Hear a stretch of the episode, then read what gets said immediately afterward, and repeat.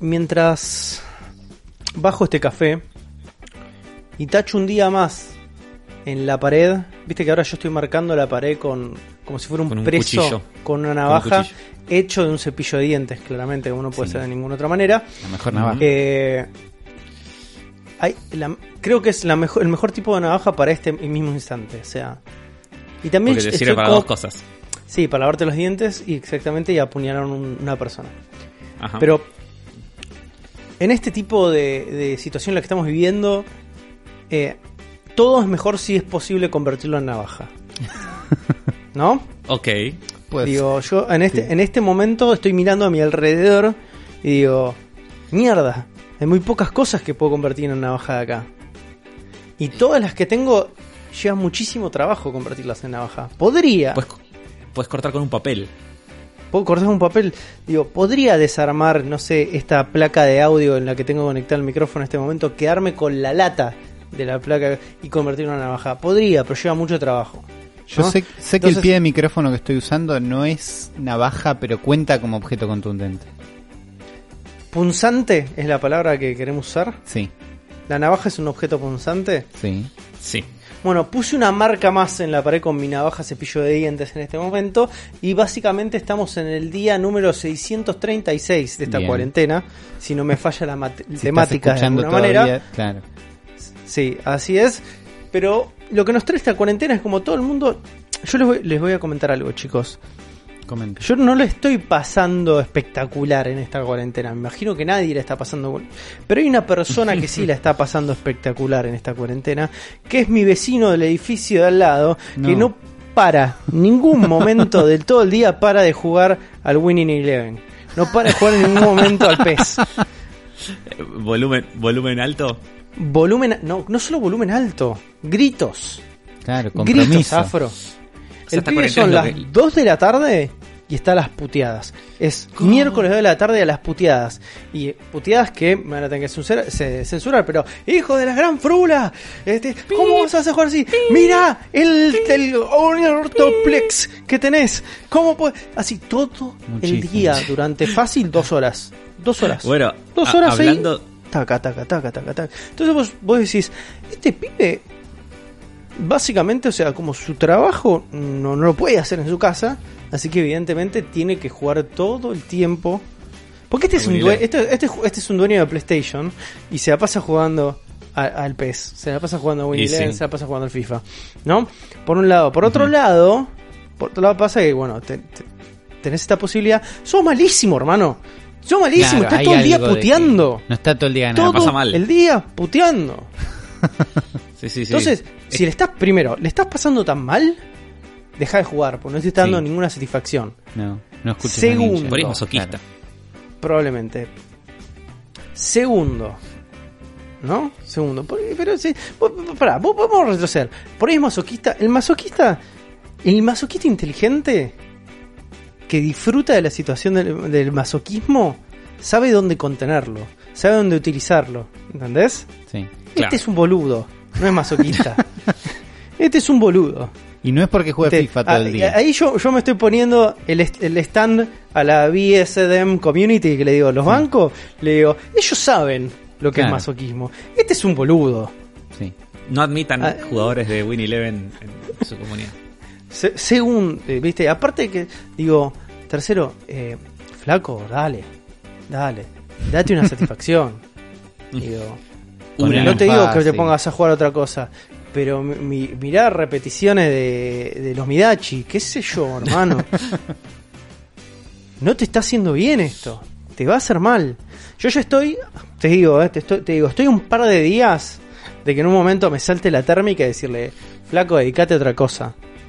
Sacá No. ese Win Eleven. Para mí le tenés que ¿Y jugar un partido. Si vos ganás, deja de jugar para siempre. Y Le paso, de, le paso, es muy buena, Uli. Muy buena, seguro me gana igual. Tocale Bueno, el timbre. por eso- antes de esto, como tenés una sola oportunidad de hacer esto, Es, es del edificio de enfrente. Ah, cruzando la calle. Es cruzando la calle, el chabón grita, se escucha gritar por la Ah. ventana, cruzando la Tranqui. calle. Entonces es un sacado, es un sacado total. Entonces, un poquito de envidia le tengo, estás muy al pedo, hermano. Entonces es como me gustaría tener un poco de esa cintura para poder dedicarle Sí. a los jueguitos. Por otro lado, no veo la hora de que tengas que volver a laburar. Pedazo de hijo de remil frulas. Sí, deja de gritar. Así deja Sí. de gritar. Pero me gusta la estrategia de Euli. Lo ¿no? desafías a un que partido. dice, che, lo desafío, ¿no? Entonces tengo que invertir un sistema de poleas, ¿no? Como para pasarle a mi user y que porque lo anote. es- o pegarle un grito. Como pegarle un grito. Pasa, yo tengo todo el balcón con, con la red afro para Zelda. claro, tenés que Y una es armarte Pegarle un grito. de- Para mí tengo que jugar el mismo juego, ¿no? Digo, vos escuchás que- los Tengo que jugar el mismo juego. Entonces ese canal de comunicación existe. No hay que inventar Sí. uno nuevo. Por eso, yo estoy, te digo, estoy a un par de días de escucharlo. Hoy estuvo relativamente callado. Tiré un Sí. par de puteaditas, pero tranqui. Pero estoy un día más de escucharlo dos horas seguidas puteando, de agarrar y decirle, flaco, username Voltron Boy. Vamos, vamos, loco. Vamos. Pero te- si perdés, que comprar el no jugás más. Si perdés, no jugás más. Es así. ¿gastarías plata en el FIFA con tal de que el chabón no juegue más y no tener que oír más sus gritos? Afro, ¿no me conoces? Obvio que lo haría. Obvio que lo haría, Afro. Para no tener que lidiar más con el energúmeno este gritando cualquier hora porque pierden en Winning Eleven. Yo no sé a qué nivel debe jugar este pibe. Digo, pero cuando permitís que un juego te afecte tanto, cuando permitís que un juego este, te lleve hacia ese lugar, hacia canalizar Sí. lo peor de vos, es el momento de dejar de jugarlo, amigo. Es Sí, el por momento eso yo de dejar dejé de de jugar. League of Legends y mi vida mejoró. un- Sacaba el peor afro de vos.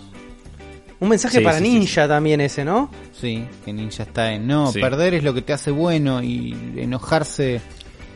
¿Cómo Está era? re bueno Era- enojarse. No sé, era una Era eso, que, que enojarse es lo que te hace lo que te hace, hace ser mejor. bueno. Claro, te hace que, mejor. que Sí. pensar que es solo un juego es perder dos veces. Eso es. No, mal, Sí. Ninja. Mal. No, la Un escuelita. psicópata. La escuelita La escuelita de Hannibal Lecter de Fortnite de Ninja. Es, ponerle así. Apar- aparte, aparte buen público para decirle eso. Sí, Claro. sí, sí, sí, sí. Dios Lo van a tomar muy a pecho. Así estábamos, Yo- ah, universo, sí. vamos, ya ni iba a decir ni país, así estamos universo, como de alguna manera. Así están nuestras referencias. Pero hay, hay juegos que está bueno para canalizar ese lugar, ese instinto más primordial, ¿no? Hay lugares Sí. donde, eh, donde se pertenece esa violencia, que es en el imaginario. Sí. Sí. La Y fantasía. hay un gran juego para ese eso, que no es Doom Eternal, sino que es otro que está por ahí cerca, como maneja el mismo nivel de violencia. Y lo estás jugando vos, Sí. Afro. Sí, lo estoy jugando yo, porque eh, eh, entre tanto Animal Crossing, viste, o sea, te- me sent- era demasiado, demasiado dulzura en mi vida. Necesitaba dispararle algo. Sí, necesitaba dispararle algo. Entonces, eh, terminé el Ori el otro día. Eh, gran juego, lo recomiendo mucho. Entonces dije, bueno, vamos a seguir jugando. Eh, abrí el Game Pass y dije, ya fue, voy a jugar, que quería jugar hace un montón y nunca lo había arrancado, el Gears of War 4. Eh, no voy a hablar tanto en sí de, de, de esta cuarta entrega, sino me gustaría hablar un poco de Gears of War en general. Porque creo yo que es un, unas gran, es, primero que es una gran saga, me parece. Juegazos todos, incluyo, incluyendo este, este cuarto que eh, me parece un juegazo, la estoy pasando increíble. Y creo que acá en Argentina, lamentablemente, tienen muy mala fama. Eh, creo que es un poco medio de que, bueno, de que la mayoría de la gente, de los jugadores argentinos son fan de PlayStation. Entonces hay como, hay como esa necesidad, viste, de odiar a la competencia. Es como, nunca juego un Gears of War, pero fija que es una verga porque es de Xbox. Y, los personajes son todos gordos, con musculosos. eh, eh, eh. Y es como, está entre, entre ese prejuicio y entre después... eh, tiene un arte muy particular, Gears of War. Eh, sea, yo, a mí ya me, me, me parece simpático, o sea, yo ya los quiero Claro. los diseños, pero entiendo que a mucha gente no, es no un le copa, diseño, ¿viste? claro. No está mal. Polémico, lindo, pero tiene una onda más específica de Xbox, Sí. digamos. Vas- para mí Sí, es sí, como. eh, Vieron que en los 90, durante. Los durante cómics de los la 90, ca- sí. La, caída, la caída de los cómics en los 90, hubo un resurgimiento de pibes que empezaron a traer cosas como reversiones de lo que hacía Kirby y Sí. Ditko en los 60. Entre ellos estaba Jim Lee, entre ellos estaba. Eh, ¿Cómo se llama este chabón? El de otro Image.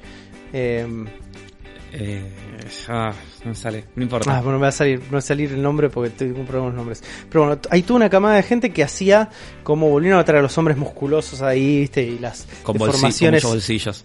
Sí, muchos bolsillos y deformaciones anatómicas constantemente para mostrar virilidad.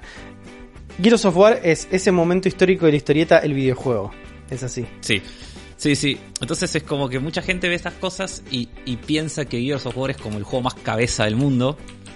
O sea, y la realidad es que cuando vos lo jugás es como es todo lo opuesto. O sea, es un juego de acción, un shooter en tercera persona. Claro. Pero dentro de lo que son los shooters en tercera persona es como de los más tácticos y los que tienen la acción incluso más pausada que existe.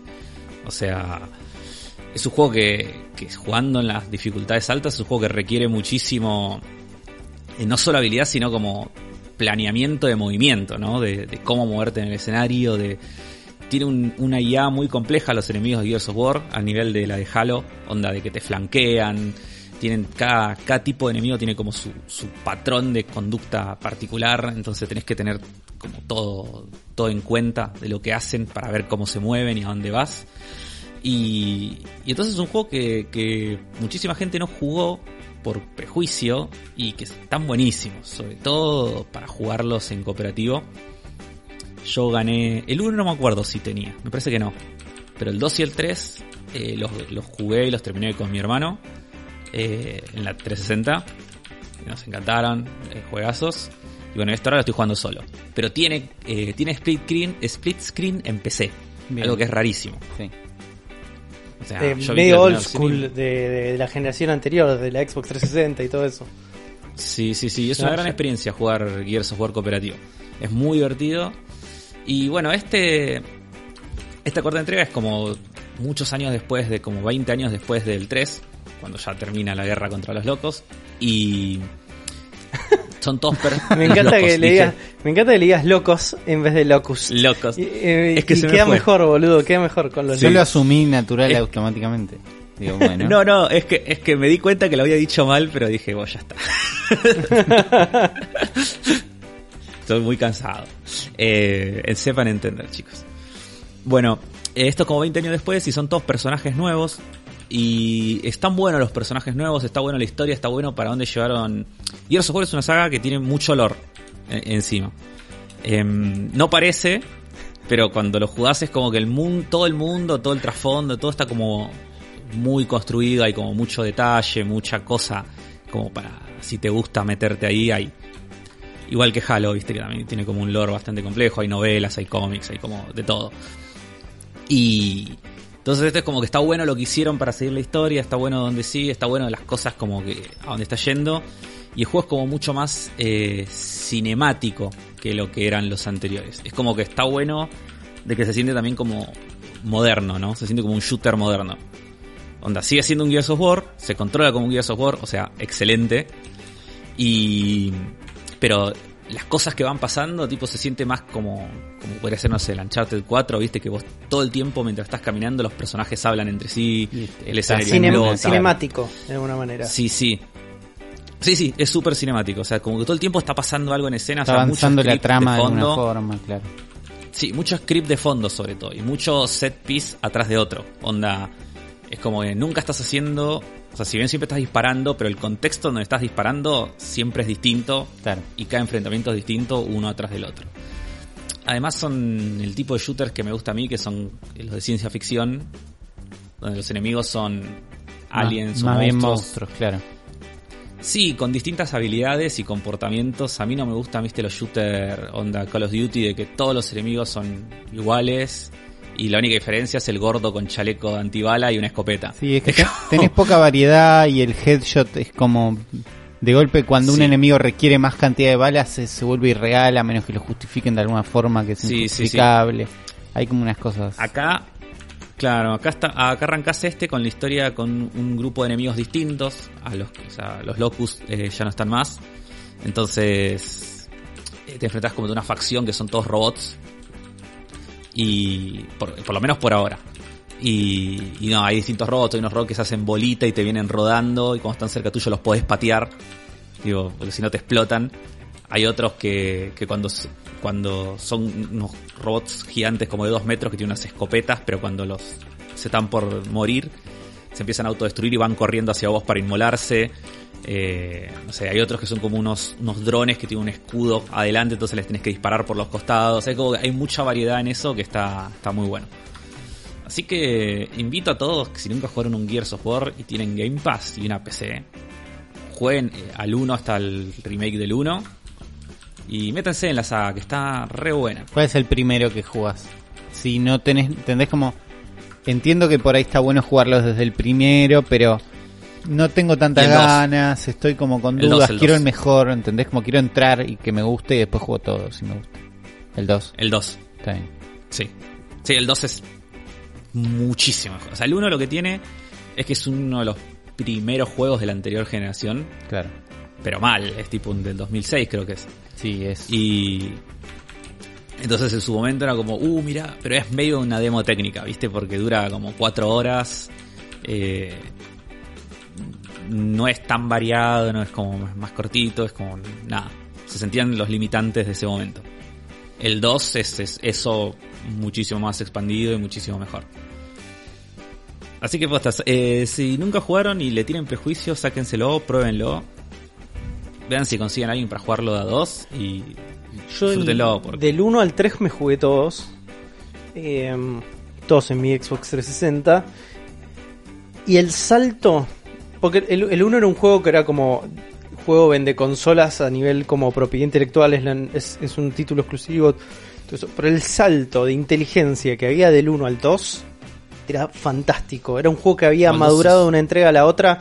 De algo que no, no me había pasado nunca. Y dije, che, boludo, pero este juego no era más estúpido antes. Y es como. Sí, no, no, no, no.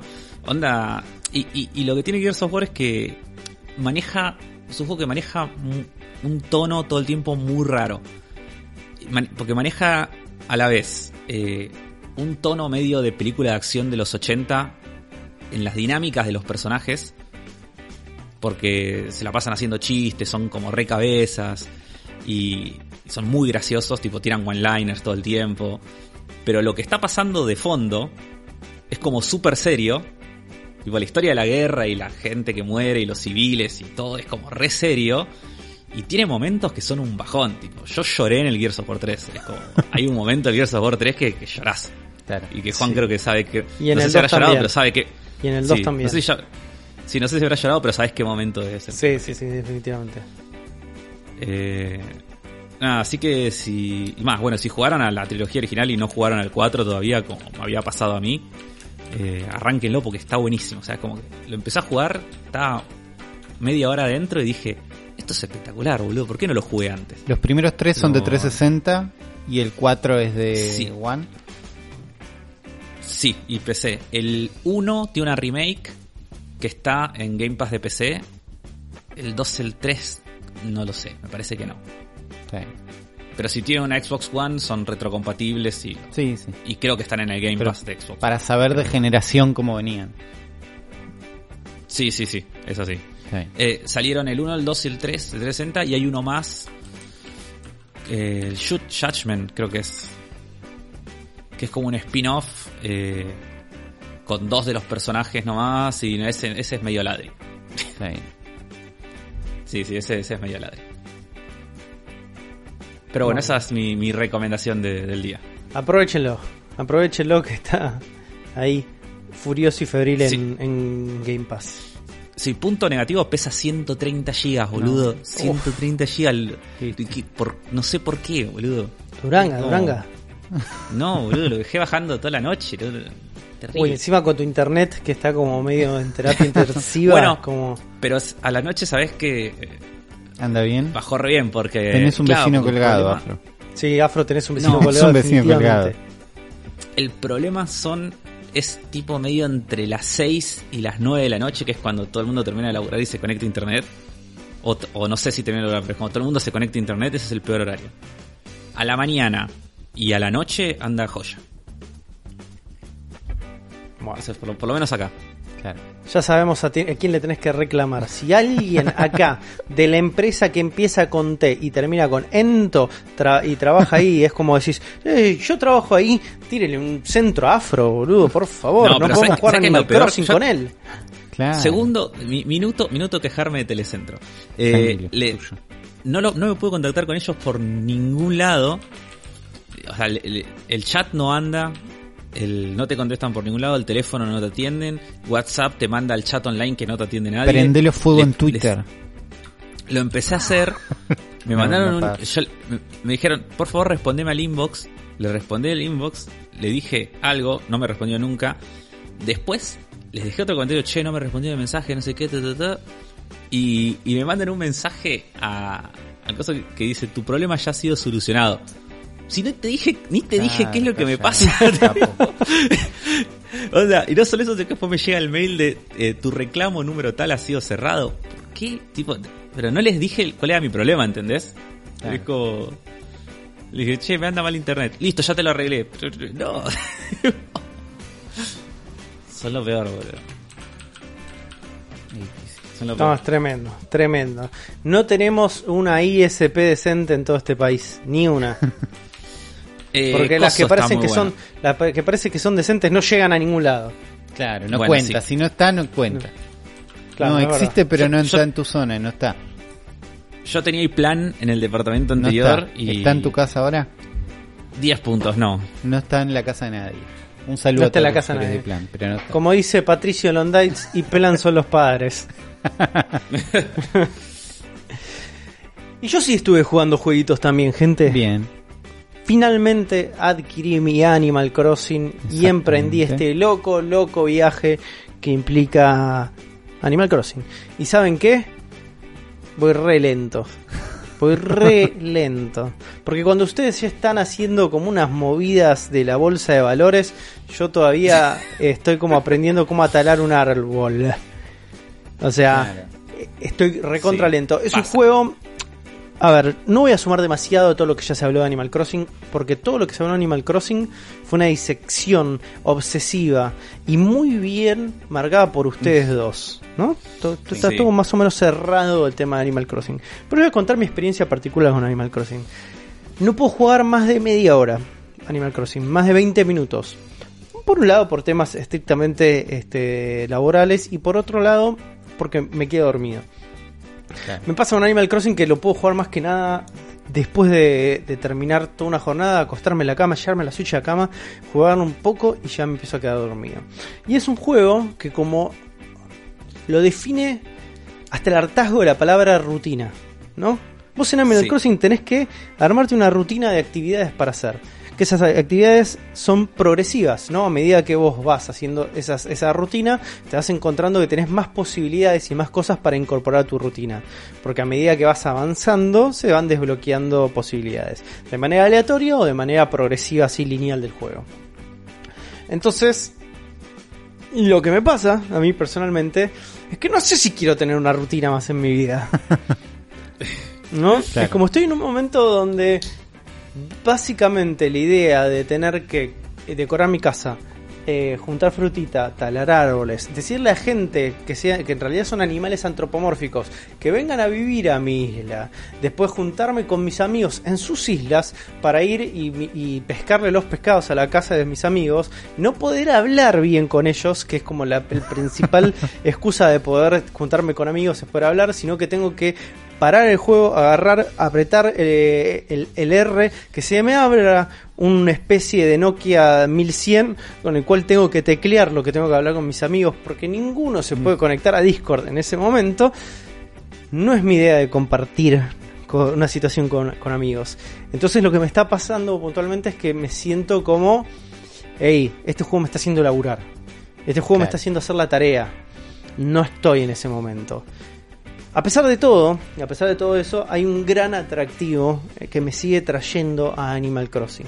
Y ustedes dirán, Juan, ¿qué es ese atractivo? La posibilidad de eh, tener personajes muy lindos, o el, el museo es, her- es hermoso, o la idea de un mundo que es extremadamente amigable constantemente, a pesar de que esconde un trasfondo muy oscuro de usureros que rompen piernas.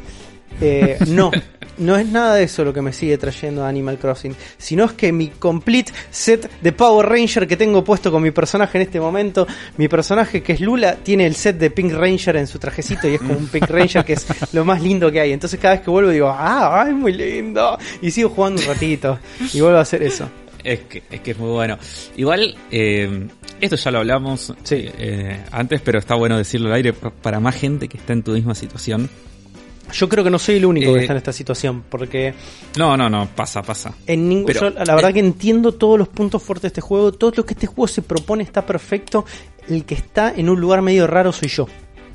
Es eso, y yo, Sí, lo, sí, yo yo- lo digo. creo Entonces no es para mí en este momento.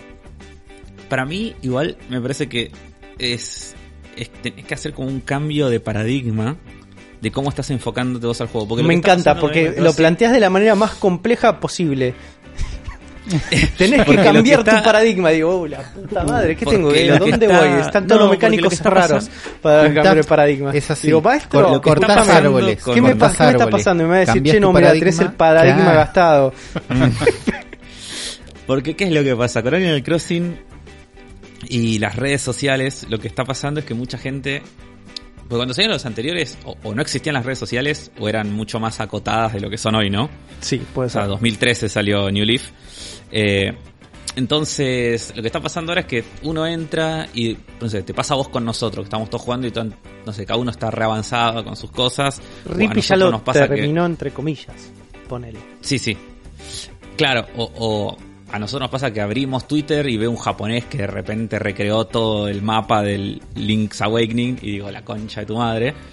Entonces es como que te lleva medio una sensación de, de pensar que estás atrasado, cuando en realidad Animal Crossing es un juego para jugar a tu ritmo y hacer lo que vos te cope y relajarte. Es como es una experiencia que tiene que ser relajada. Entonces, yo creo que si vos te, te sentás a jugar media hora y te quedas dormido con Animal Crossing, es lo mejor que te puede pasar. Es para eso el juego. ¿Entendés? Es como. Animal Crossing es un juego para bajar. Es Sí, como. lo, lo entiendo, me pasa con cualquier me pasa con cualquier juego. Yo siento que no estoy en un mom- no estoy en un momento ideal para jugar Animal Crossing. No, no, no, no es el momento, es como estoy necesitando como emociones más fuertes. Después de estar mucho tiempo encerrado, mucho tiempo como mirando planillas de Excel, trabajo de otras personas y haciendo mi, mi tarea del día a día que es pelearme con otras personas, que básicamente ese es mi trabajo, chicos. A mí me pagan por pelearme. Este, Doy fe. Afro puede dar fe. Eh, em, por pelearme y, y- y amigarme y conciliar, ¿no? Es como un poco de todo. Pero pelearme es lo que mejor me sale, obviamente. Eh, necesito como un momento que sea como un poco más energético, ¿no? Claro. Eh, Animal Crossing más está en otro llevado, lugar de ese espectro. Entonces, Ya fue, baj- bajate el Gears of War 4 y jugamos la campaña cooperativa. Exactamente, puede llegar a pasar eso. Puede llegar a pasar eso o puede llegar a pasar que el viernes voy a empezar a poner loco tratando de jugar Final Fantasy VII. Que es lo que seguramente Bueno, vaya sí a va a pasar. Eso seguramente Eso es lo que va a pasar. va a pasar. Así eso es lo que que vamos a hablar la, la semana que viene. Va a ser un- el cerebro de Sephiroth. sépanlo. Ya saben nuestros amigos de Frogo Market que tienen que mandarme el Resident Evil que tenemos apalabrado. porque El Resident Evil no, el, el Final Fantasy tenemos apalabrado, pues me vuelvo loco. Sí, sí, sí, sí. Yo ya hablé con la rana. Está todo, está todo hablado. Está todo hablado, está todo hablado. Me aceitaste los engranajes de la burocracia afro. Eh, no, yo estoy hablando del mío. Cuánta maldad. Cuánta maldad. Sí, sí. Eh, pero bueno, me pasa eso con el Animal Crossing, ¿no? Sí. Que es un juego que tiene muchísimo potencial. Yo soy fanático de la saga Harvest Moon, entonces es algo que sabía que me iba a gustar, pero particularmente soy yo el que no estoy dejando entrar Animal Crossing en mi corazón. Eh, y por ahí a alguno de ustedes les puede pasar en ese momento. Y mi recomendación de este lado, que si están en un momento donde, che, no necesito un paseo en bote en este momento de mi vida, o un whisky que tengo que tomar, un whisky de 70 años que tengo que tomar saboreando cada trago. Si no, lo que vos necesitas es una cerveza, un, un pochoclo eh, salado y un batazo de béisbol en la cabeza. Y bueno, vamos a tener que buscarlo en otro lado, amigo. No lo vas a encontrar en Animal Crossing. eso. Claro, no hace falta de No, forzar que te guste si no te gusta o si no entras ahora por entras. Es un juego especial, es un juego raro. Que Sí. tenés que estar en un mood para jugar. A mí me pasa que me voy armando una rutinita, es como que me despierto y hay un par de cosas que quiero hacer a la mañana. También hay un par de cosas que quiero hacer a la noche. y también hay un par de cosas que quiero hacer a la tarde y la verdad es que quiero jugar un montón. ¿Entendés? Como te entiendo la idea de que es un juego para jugar dos minutos por 20 minutos por día, haces tres cosas y ya estás. Lo entiendo, veo el momento en el que llego, che, ya no hace falta que esté en este mundo, pero me quiero quedar Sí. en este mundo. ¿Entendés? Entonces voy, muevo unos sillones, me acomodo, paseo un poco, me siento en la playa Sí, un sí. rato. Ahora, y ahora en, en, en mi isla estamos en plan eh, renovación de todo porque llegamos al punto en que nos dimos cuenta que habíamos hecho todo un quilombo. Tipo, Claro. tenemos 700 árboles, las casas están en cualquier lado, los puentes. Entonces estamos como re- reorganizando toda Está la bien, isla. planificación urbana. Entró planificación Sí, urbana sí, y sí. dijo, Entró "Che, plata, muchachos, en realidad. Esto Porque también hay que pasa eso. optimizar, No, hay, no, hay que se- optimizar se, se nuestro, acabó el espacio porque todo un quilombo y ya no hay más espacio para nada, hay que ordenar. Estoy seguro que eso me va a pasar a mí. ¿eh? Yo ya me estoy repitiendo el lugar que elegí, que me parecía que estaba copado, eh, porque estaba cerca de un laguito, de una lagunita ahí. Entonces dije, ay, mira qué lindo acá este lugar. Y la, la verdad es que a nivel accesos no me copa tanto. Bueno, hay un momento donde juntas una plata y decís, che, ¿cuánto me cuesta estar más allá? Y lo haces. O sea, todo es un trámite lugar- que se Un resuelve. lugar hermoso que es cerca de una cascada. Entonces y te, creo te que mi- mudarías mi, ahí. Mi estrategia sería como ser full ermitaño, mudarme lejos a la cascada y aprovechar todo el terreno de la cascada. Así que en cuanto entre el, el- como el plan este como primer hogar, Claro. eh, lo, lo mando, Sí. lo mando con todo. Este, pero bueno, El procrear de Vos- Animal Crossing. me parece que me parece que Uli vos no solamente es como decís quiero estar en este mundo, sino que directamente ya te tenés como tanta inversión en este mundo que empezaste a crear herramientas para este mundo.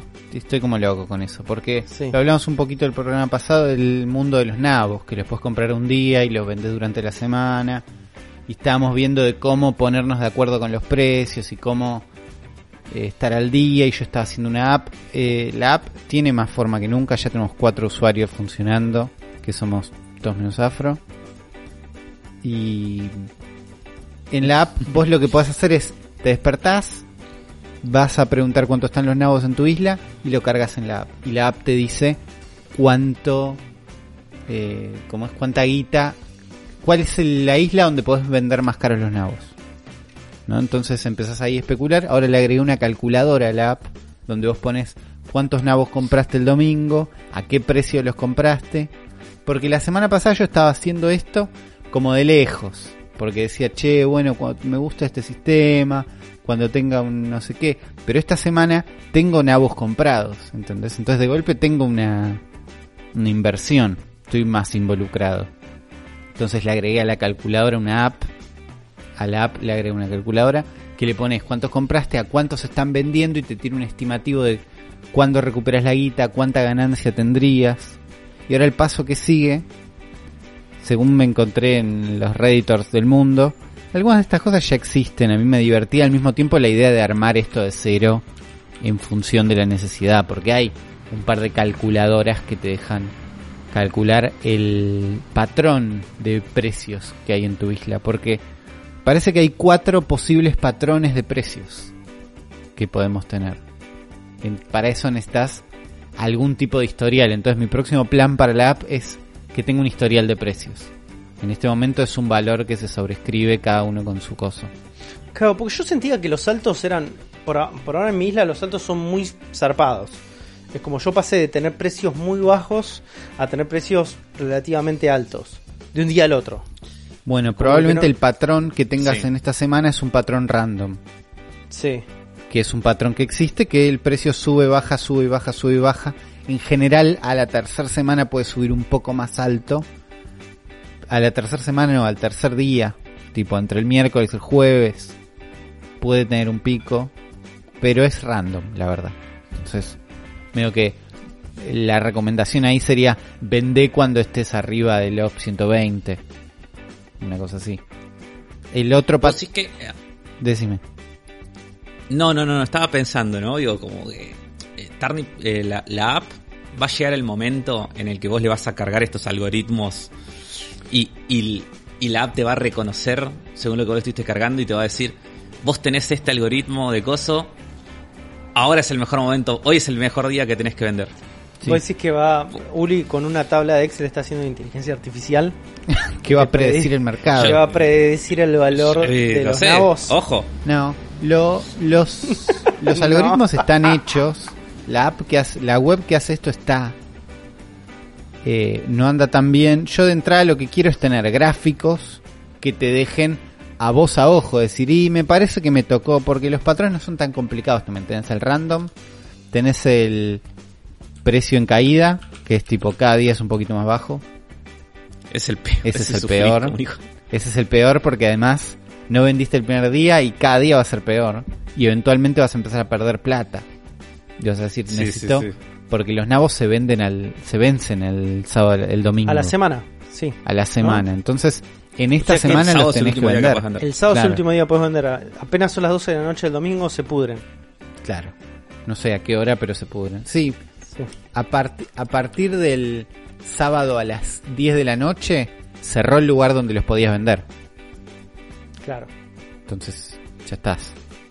El segundo, el tercer patrón tiene como una, una bajada, como que empieza bajando y después tiene dos subidas, dos subidas seguidas. Entonces es como el martes a la tarde tendría el punto más bajo y después tenés miércoles a la mañana, miércoles a la tarde, jueves a la mañana tendría el segundo pico y ese es el momento que si identificas este patrón tendrías que vender ahí porque después de ahí baja, se va Claro. para abajo y no llega a ningún lado.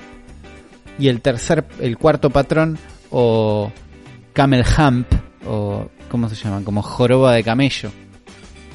Arranca como bajo pero parejo y tiene un pico el martes a la tarde que se puede correr, ¿no? Todo esto no está como definidísimo. Pero tiene No está, no está 100% chequeado. no, obviamente, pues son todas estimaciones, pero tiene un pico y baja, como instantáneo, ¿entendés? Como que decís, che, está bajo, está bajo, pico y bajó. Después de eso, va a subir dos veces más, muchísimo. Y este es el patrón que te da los valores de 500, 600, 700, Sí, que ahí- son los que nos venden, nos tisean en Twitter y en Reddit y en cualquier lado. Y nosotros de la, decimos, ¿cómo, de la lotería. ¿Cómo me voy a convencer? ¿Cómo me voy a conformar con vender a 150 si leí en Reddit que están a 600? Claro. Es este sistema. Tenés que estar Bueno, como... to- todo esto es para la, ge- la gente que pensaba, ah, Animal Crossing, el jueguito ese, los animalitos. Bueno, la cosa es que este, este sistema me encanta. Como que de golpe esto me da muchas más ganas de jugar. Me da una razón para despertarme la mañana. Eh, ¿Entendés? Digo, y- uy, pero hace re frío. de Mirá la mirá cama. la Bueno, Gosti a los ojos y decirle eso. está acá atrás, me está escuchando en este momento, pero ahí son dos lugares donde me puedo enterar cuál es el precio. Claro. Porque son dos islas distintas. Y...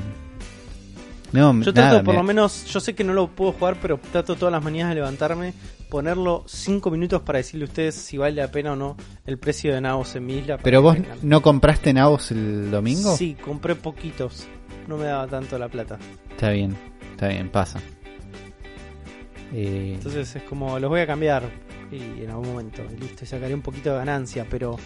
Eh, claro, no hay tanto en juego. Yo, Lo, lo hago para que ustedes tengan data a ver si sirve o no sirve. Yo gasté Bien. 100, 100 lucas gasté el domingo. está bien. No, Yo ¿Cien puse tre-? 300. 300 lucas. Sí. sí, No, chicos, estamos yo, apostando fuerte. yo- sí, tremendo. Y gané No, en yo- este yo- momento. yo compré 80 navos nada más. No, no, no me la jugué tanto. Yo gasté Tampoco me- 300 y gané Ta- tampoco me da el 220. ¿Cómo hicieron O sea, 300 lucas? No, Eh, haces, haces, después haces. ¿Haces? Después ¿Qué haces. hice? Sí, no, Sí, vendí sí, un sí, montón sí, de sí. pelotudeces. A ver, la. La. Ahora, mejor ¿cómo volverse forma rico en Animal de- Crossing? Rápido. No. Según Afro. A ver, tenés. Te, te digo formas de. o sea, hay un montón. Y, y que no son trucos, porque después tenés trucos Claro, y camino, después tenés yo caminito los estoy más. esquivando. Sí. Yo los estoy esquivando. Eh, cuando veo que alguien dice la forma de volverte millonario, no, no, no, me voy. Claro. Tipo, no, no, no quiero el truco Porque que me además, arruine el juego. una vez que lo sabes, medio que vas a decir. y- Y te arruina el juego, sí, sí, te es lo que decía yo que me pasó en New Leaf. Y es eh, como un, que. juego, un juego donde es 100% dependiente de la economía y nada más es como... Sí, sí, si encontrás una. No, te digo consejos, tipo caminos. Sí. El, el más efectivo es el de vender los objetos del día. Claro. Tipo, vas a la tienda, te fijas y te dice el objeto del día de hoy es, qué sé yo, la olla. Olla de madera. Entonces fabricás 700 ollas de madera y las vendés y te dan un montón de Ah, no le había Ah, ese es jamás a eso. Jamás. ¿Cuál, cuál es, sí, cuál es el tema? Yo vendía mi fruta o sea- nada más por ahora.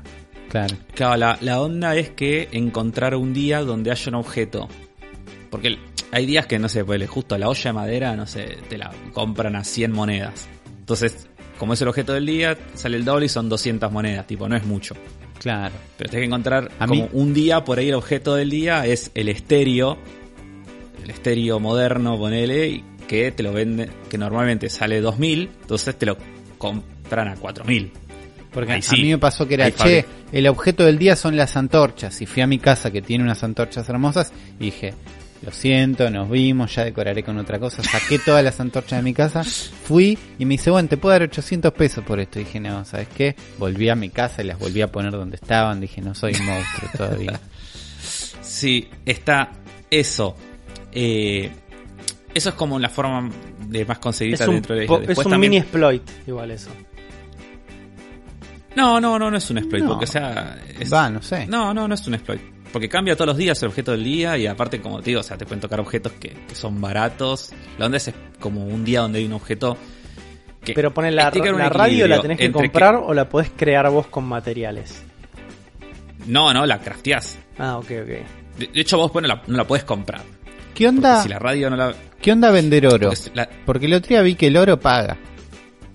sí, Y dije, pero no sé. por, ahí el oro- por ahí el truco del oro era venderlo. Yo estoy guardando porque eh, No, yo los estoy Lo- guardando. los juegos me enseñaron que el oro no vale tanto como plata, sino que es como un material difícil Sí, para sí, craftear yo- cosas. Sí, sí, Pero sí, yo acá de yo golpe tiene un valor que son de oro que- que. No, es eh, eso. Después puedes plantar árboles de plata. También estoy en esa. No sé, sabías que puedes plantar árboles de plata, Juan. No, no tenía ni idea, es la primera vez que lo escucho. Eh, cuando o encontrás sea, que la guita sale de los un- árboles. Sí. Literalmente, sí. Ah, Cuando fantástico. por día hay un pozo de plata enterrada en tu isla. Que vos te vas a dar cuenta porque es como el agujero de, de los, de los fósiles, Sí, pero que larga una luz dorada. sí, me encontré unos si vos cuantos. esos. cavás, bueno, por día hay uno. Si vos cavás ahí, sacas una moneda de una bolsa Claro, de sacás Vos mil tenés que hacer. Claro, vos lo que tenés que hacer es separar de tu guita 10.000, una bolsa de 10.000 y enterrarla ahí. O sea, en realidad es con cualquier cantidad de guita que vos, que vos pongas y después va a crecer un árbol que cuando salgan los frutos después de los tres días, salen bolsas de moneda iguales a la cantidad que vos enterraste. El tema es que el máximo que te aceptas es 10.000, por eso lo que te conviene enterrar es 10.000. No, bueno, yo tengo porque 10 si lucas, pones- tengo más de 10 lucardas ahora. Podría hacer el experimentor. Sí, sí, Claro. sí. Eh, haz- No tenía ni idea que esto días Vas pasaba. a tener ¿Seis días tarda? tres días en crecer el árbol y tres días en crecer las bolsas. Ok. Porque igual podés poner más de 10. Lo que tienes que... 10 lucas es la máxima. es el máximo que aparecen No, es el máximo eh, de garantizado. cada bolsa que te crece. No, no, te pueden crecer bolsas de 30 lucas, 40, 100. Mm, mm, afro, dudoso. ¿no? afro. Pero Wow. no es garantizado. Oh, No es garantizado. para vos tenés bolsas de 100 lucas. No, no me animé porque no hay garantía. Pero de 20 y de 30 planté. ¿Y crecieron? Sí. Algunos dicen Bueno. que, el, que con 30 estás bien. La mayoría consiguen que 10 lucas es el máximo que te va a devolver 10 lucas. ¿Entendés? Si pones 100, El otro sal- por ahí salen bolsas de 10 y te querés morir. Pero existe la chance de que pongas 100 y te dé 300. sí. Me encanta igual, ¿eh? Después la otra también, eh, otra también es, bueno, llenar tu, ir, o sea, llenar tu isla de árboles de, que no son de tu isla. Claro. Tipo, cuando te mandan fruta de otros Eso de lo otros estoy lados, haciendo. Yo ya tengo duraznos, sí. manzanas y cerezas. Sí, bueno, eso es- cada vez que cada vez que eso te dé frutas, no las vendas, plantalas de vuelta, hacete como muchos árboles de eso Sí. y eso te da mucha guita. Ya tengo unos cuantos. Tengo cocos también. Sí, los cocos igual no dan mucho. Yo estoy planeando, de hecho, sacar todas las peras de mí. Vos tenés pera. Pera es tu fruta. Sí, las estoy guardando, tipo, las voy a dejar un par como para comerciar, si alguien las quiere. Pero sí, están al pedo. Ya, o sea, no las junto directamente, las dejo ahí. Claro. Yo todos los días levanto cerezas y le mando a Agosti, le mando a Juan y le mando a Rippy. Porque co- Sí, le voy a. Para le mí como- a mandar a Ghosty, que es la única persona. eso les va a meter presión a ellos para que me manden su fruta local y esa sí la vendo. ¿Entendés? Porque me, Sí, me paga hacer. tan poco si aunque no funciona, tipo, si tengo que mandar dos veces hasta que me manden, igual me rinde. Sí, sí, es buena. Voy a probar. O sea que la ve- las frutas que no son autóctonas de tu isla salen Pagan más, pagan más. O sea, Claro. salen más Sí, caras. muchísimo. Sí, sí, sí, muchísimo. Ok, no hice todavía ese intento. Estoy, estoy como haciendo medio hoarding de cosas. Me parece que es momento de vender. No, vende todo. Hay cosas que no uso, me, me regalo estelares, cosas de que me tocaron, Los que los odio, los voy a vender. Está muy Sí, bien. sí, yo vendo Yo todo. los- Mi problema es que sí, no tengo, las no, vendo. no- no llego a los horarios de venta. O sea, si yo me te- tengo que poner a jugar ahora, ya está cerrado. local. Eso me gusta, pero es verdad.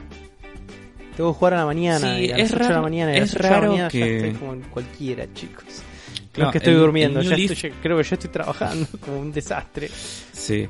El New Leaf tenía una cosa que vos cuando arrancabas el juego te decía si querías elegir que tu, isla- tu pueblo sea diurno o nocturno. Claro. Y si vos ponías que tu, pueblo era nocturno, las, las tiendas abrían tipo, no sé, de 6 de la tarde a 6 de la mañana, ponele. Eh, o sea, era todo al revés, para la gente que solo podía jugar de noche. Eh, es raro que este no lo tenga, porque posta que es una realidad, tipo, hay mucha gente que solo puede jugar de noche y como...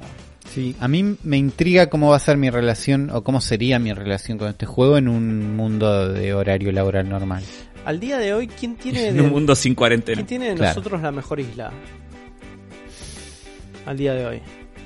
No sabemos. Yo no visité las islas de ninguno, así que no sé. Claro, O yo. sea, Rippy tiene una muy buena puedo- casa, pero no sé el resto de la isla. Me imagino que es linda. Yo tengo una muy linda casa. Yo. Estoy orgulloso de mi quiero hacer una no juntada. Quiero que hagamos una juntada. ¿Cuántas personas puede haber en una isla al mismo tiempo? Ocho. ¿Ocho personas nada más? Sí, Sí. no está. Está muy bien. No es tanto, pensé que podíamos hacer más. Quería hacer como una especie de 32. juntada, más, una juntada masiva de, de oyentes de la Armada y abrir la isla y que caigan todos. No, no, no, no se puede, lamentablemente. Estaría buenísimo eso. En esos momentos. Yo cuando... Estamos un update igual de eso, ¿no? Como podrían. Sí, pero Y no sé, eso los es más servidores. difícil. Lo, lo- no pasa. Igual lo te, veo nada. difícil. ¿te imaginás 32 personas en esa isla, boludo? Te la devastan. Ah, es un quilombo. te la devastan. Te Te la rompen todas las flores. boludo. Sí. Te rompen todas las flores. A mí me empiezan a pisar las flores y me pongo los, los, los quiqueo a todos. boludo. Los quiqueo. Pero no estaría mal hacer como Eh. que Animal Crossing abre una isla así, es un evento masivo y mete gente y... es, es el Jabo Hotel de vuelta, Y boludo. sí, pero ponele, haces como un, un servidor de 100 personas en una isla random que así no corre riesgo Battle. Royale, queda uno solo con. Claro, que quede uno no, solo. tirás una isla grande como las islas randoms, estas que tenés ahí dando vueltas, y juntás a toda la gente ahí, un mini eventito, ¿viste? Estaría bueno eso. Sí, sería, sería lindo, sí, sí. Sería buenísimo que haya eventos en islas. Eh, no sé. Por ahí puede, puede ser que haya. Puede ser. Vamos a ver qué Vamos hacen a ver con- qué pasa ahora se con viene el Día de la. Tierra. Claro. Por ahí, Porque pasa, por ahí pasa algo re loco el domingo. Sí, puede pasar algo podría re loco. ser, por ahí no. Pero podría ser No, porque ahora probable el- que no. los eventos caen en un update. Entonces no están. Nadie los puede haber Sí. visto. ¿No? Sí, son eventos, y aparte son on- online en el sentido que se descargan, sí, y, los crean en el momento. Lo están parcheando, están parcheando un montón el juego. Sí. Ahora hay menos huevos. Eso estaba bueno. Menos eh, Sí. sí. Pereira. Sí, pero yo no lo No volví a más ver. mi Yo le ¿eh? puse el La mía cartel de más. tomátela y no vino más. Yo voy a asumir mí- que es por mi cartel. Pues yo voy a. Sí, sí, sí, voy a echarle toda la culpa a tu cartel, Uri. Pero bueno, estamos. Estoy en este momento bastante sorprendido. Porque estoy mirando nuestra minuta y hay como en mayúsculas escrito hay sorpresa. Necesito saber Sí, qué Sí, es. porque es, hay sorpresas, sí, sí. ¿Tienen abierto su el WhatsApp? Eh. la- nuestro chat de la bestia. Sí, lo tengo abierto. Sí, acá lo tengo. Ábranlo. Les voy a pasar algo que esta es la Dale. sorpresa. Quiero ver la sorpresa en este mismo instante. Por las dudas, Vamos. Uli, anota el timecode en, en caso de que haya que poner algo en el video. Dale. Va, va a haber que, va a haber que poner algo. Ah, en el video. me imaginaba. En 3, 2, 1, va. envió Afro. Tarda siempre un poquito en llegar esto. Fantástico. Esto es increíble. No, para, estoy anotando el timecode y no lo vi. Esto Chan, es chan. increíble. Wow. Wow, eh. Wow. ¿Quién Es- quién es el es- genio detrás de esta maravilla? No, no, no, ¿viste lo que es esto, boludo? Yo lo, lo, vi, no lo, lo podía creer. Para los, Digo, los que están escuchando este podcast y no están viendo la versión audiovisual, Las vamos a pasar a describirles de la mejor Ah, manera es posible, de la mejor humanamente posible esta imagen que estamos viendo. Uli, vos tenés que escribir ese esto. Sí. A ver. Hice una imagen. Imagínate como unas orejitas de mapache Sí. con el mejor pelo del mundo. y abajo de eso está mi cara, dibujada perfecta, con una especie de, de antifaz más oscuro. No es antifaz, sino que tiene un color más oscuro, haciendo referencia a un mapache. Y después la camisa de Tom Nook, las patitas de Tom Nook. Soy Esto yo es Tom tremendo. Nook, es increíble esto. Es Tom Nook con la cara de la cabeza, la cara de Uli. Pero lo peor es que, o sea, porque la semana pasada habíamos pedido de que dibujen a Tom Nook con la cara de Uli. Pero yo no, no, no esperé que iba a haber algo Con un este estilo consistente, eso también es. No es que es, no, está Boludo, pegado, no es un Photoshop. Tu, tu cara es, es perfecta. Mi boludo, cara o está sea, muy bien. vos. Sí. O sea, tiene no negro en la que- nariz, tiene como... ¿Quién es el genio de detrás de esta obra? El genio que hizo esto es eh, Rodrigo Cardama, Bien. que me lo mandó. Sí, una- es el amigafro de- del siglo, le dije. Porque me lo mandó por Instagram, tipo por inbox. Dice, acá está la consigna que pidieron. Y yo dije, no, boludo, esto es increíble. Chabón, mandámelo por favor por mail. Le pedí que lo mande al mail del Cerebro de la Bestia porque lo querían en alta calidad, este dibujo. Ya Uli, yo quiero que a partir de ahora esto sea tu foto de perfil en todos lados. Tipo, no puedes tener otra foto de perfil que no sea esto. Y en, en algún Twitter lado la tiene que ser esta. tener, y sí, En Twitter, Twitter tiene que ser sí o sí, boludo. Es muy bueno. No hay chance. Esto ya tiene Allá- que estar ya es siendo la posteado portada de en nuestro todos grupo. los, los medios de comunicación del Cerebro de la Bestia. En Sí. todos. Es el teaser perfecto Sí, es para este episodio. Quiero que lo sepan. Sí, sí, sí, sí. Y sí. No, no, no, no. Nos es estamos como- yendo con una nota muy alta, ¿eh? Vamos a arrancar este Sí, capítulo. Estamos, pero uff, me puso como una moto esto. ¿eh? Muchas Sí, gracias sí, sí, a. sí. ¿cómo, es, ¿Cómo es la persona? Rodrigo Cardama Rodrigo Cardama, Cardama. muchas Y no- y nos- gracias a vos. y nos Muchas deja, gracias. nos escribe por mail y nos dice, bueno chicos, acá les mando el Uli Nook de la isla que pedía Afro. Espero que les guste, me encanta escuchar el podcast mientras laburo o juego Animal Crossing. Ojalá que en el evento de Pascua no dejen meterle una granada en el traje al conejo pedorro ese y dejen salir huevos cada vez que pesco. Les mando un saludo y cuídense muchos. Qué genio. Así que- Qué fenómeno. Mirá cómo se filtró de No. los amigafros acá la intro. Tremendo. Mirá, Pero porque me parece que lo, lo ameritaba. valió. Lo Sí, ameritaba. Lo la ameritaba. verdad que sí.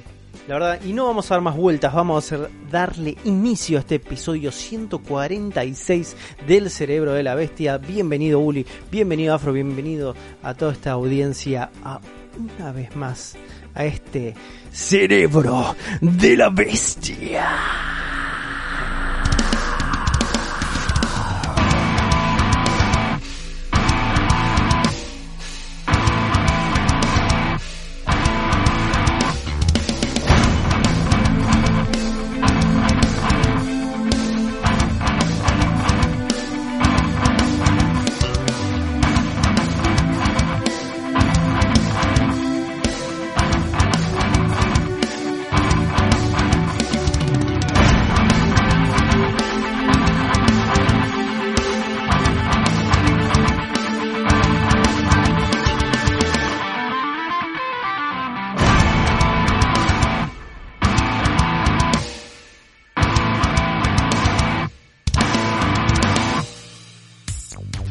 Episodio 146 del Cerebro de la Bestia, este podcast fundamentalista nintendero. Y acá estamos con la sagrada trifuerza nintendera compuesta del señor Ulises Rivas, ¿Qué tal? ¿Cómo están?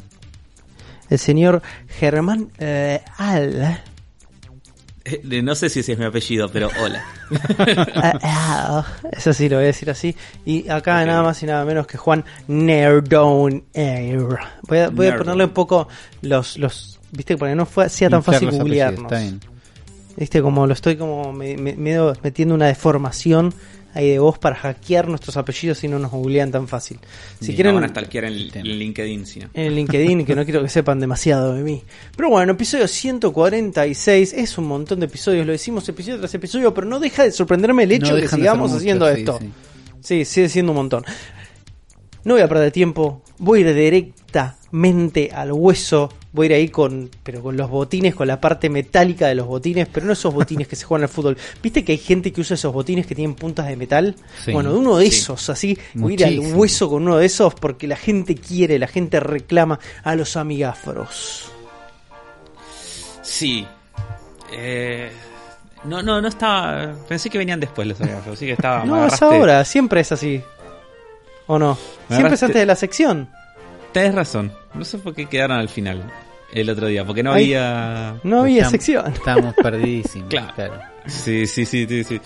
Quedó mal la minuta. Corrigiendo, recalculando. No, bueno. Pero los tengo acá, los tengo acá. Ahí está, Afro, muy bien. Ah, Sí, muchas gracias a todos los que nos comentaron, como Joan Locke, que nos dice, pero qué bueno, qué alegría que el cerebro de la bestia nunca se extinga, se va a acabar el mundo, pero en algún rincón de la Tierra quedará un celular, una PC, una tablet y en ella la canción del cerebro y a Juan diciendo, el cerebro de la bestia. Hoy lo hice raro, así que no sé, Sí. por ahí no te gusta. Gracias por acercarnos Ojalá a la sí. info nintendísticas y a compartir sus experiencias que son también las nuestras. Hasta llegué a quererlos. Saludos y por Ay, otro lado. pero lo mínimo que tiene que hacer es creernos. Es lo mismo. Eh, Iván Reiner nos deja un mensaje Ivan donde dice, Reiner. Sí, que le, que le encantan los Seik- el Seiken Datsetsu 2, que lo jugaba emulado con el, su hermano. Oh, Y nos pregunta si el Trials of Mana tiene multiplayer local. ¿Sabés, Juan? ni idea. Porque te- era algo que tenía, me acuerdo. Sí. Los, los Mana en Super Nintendo. Ni idea. Ni lo probé y ni me fijé dentro de la experiencia si te dejaba meter una persona más. Cada día que Eh, pasa me da más ganas de seguir jugándolo ese juego, ¿eh? Mira, tengo que admitir. qué bueno.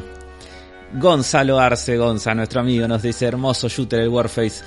eh, que lo jugó mucho cuando salió por el 2013 y que nos deja un videíto de esa época. Dice que la calidad era medio chota, pero es lo que hay.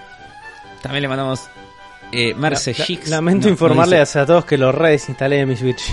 Sí, yo no lo desinstalé porque tengo espacio, pero no lo Yo volví nunca a lo instalé. jamás.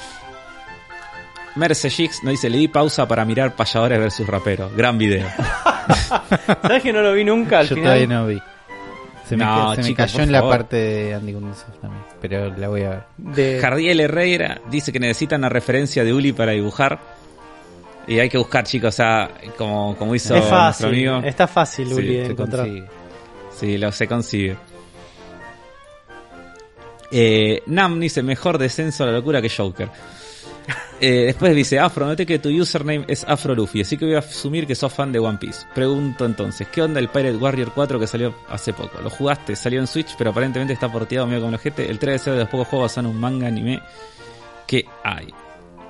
De- imagino que hay que decir buenos, y no, no, Nam es una verga el Pirate Warriors 3. Tipo, el 3 es una verga, el 4 es una verga, el 1 es una verga. Todos los juegos de anime de Musou son una verga. Eh, los Afro, Musou son una verga. Afro, ¿podés dejar de decir verga? Claro. No, Yo verga. creo que la, por ahí la gente no le quedó claro que Afro odia todos los juegos que en realidad le gustan. Entonces si le, por ahí no, no, le yo odio gusta- los Musou. Me parece un una género mierda detestable que no Sí. debería existir más, boludo. No sé si no Basta debería de no sé si no debería existir. Nos de, tienen que dejar de hacer creernos que son distintos juegos. Esa parte por ahí es la que que Claro, esa es la Sí. diferencia. Está todo bien con los. para mí está todo bien con los Dynasty Warriors, con los eh, Warriors Orochi, con el Sengoku Basara. Te los banco. Pero Son después es como cuando empiezan a comerse otros terrenos, por ahí como ya es un poco más aburrido. Sí, sí, sí, sí. No, no, no, basta.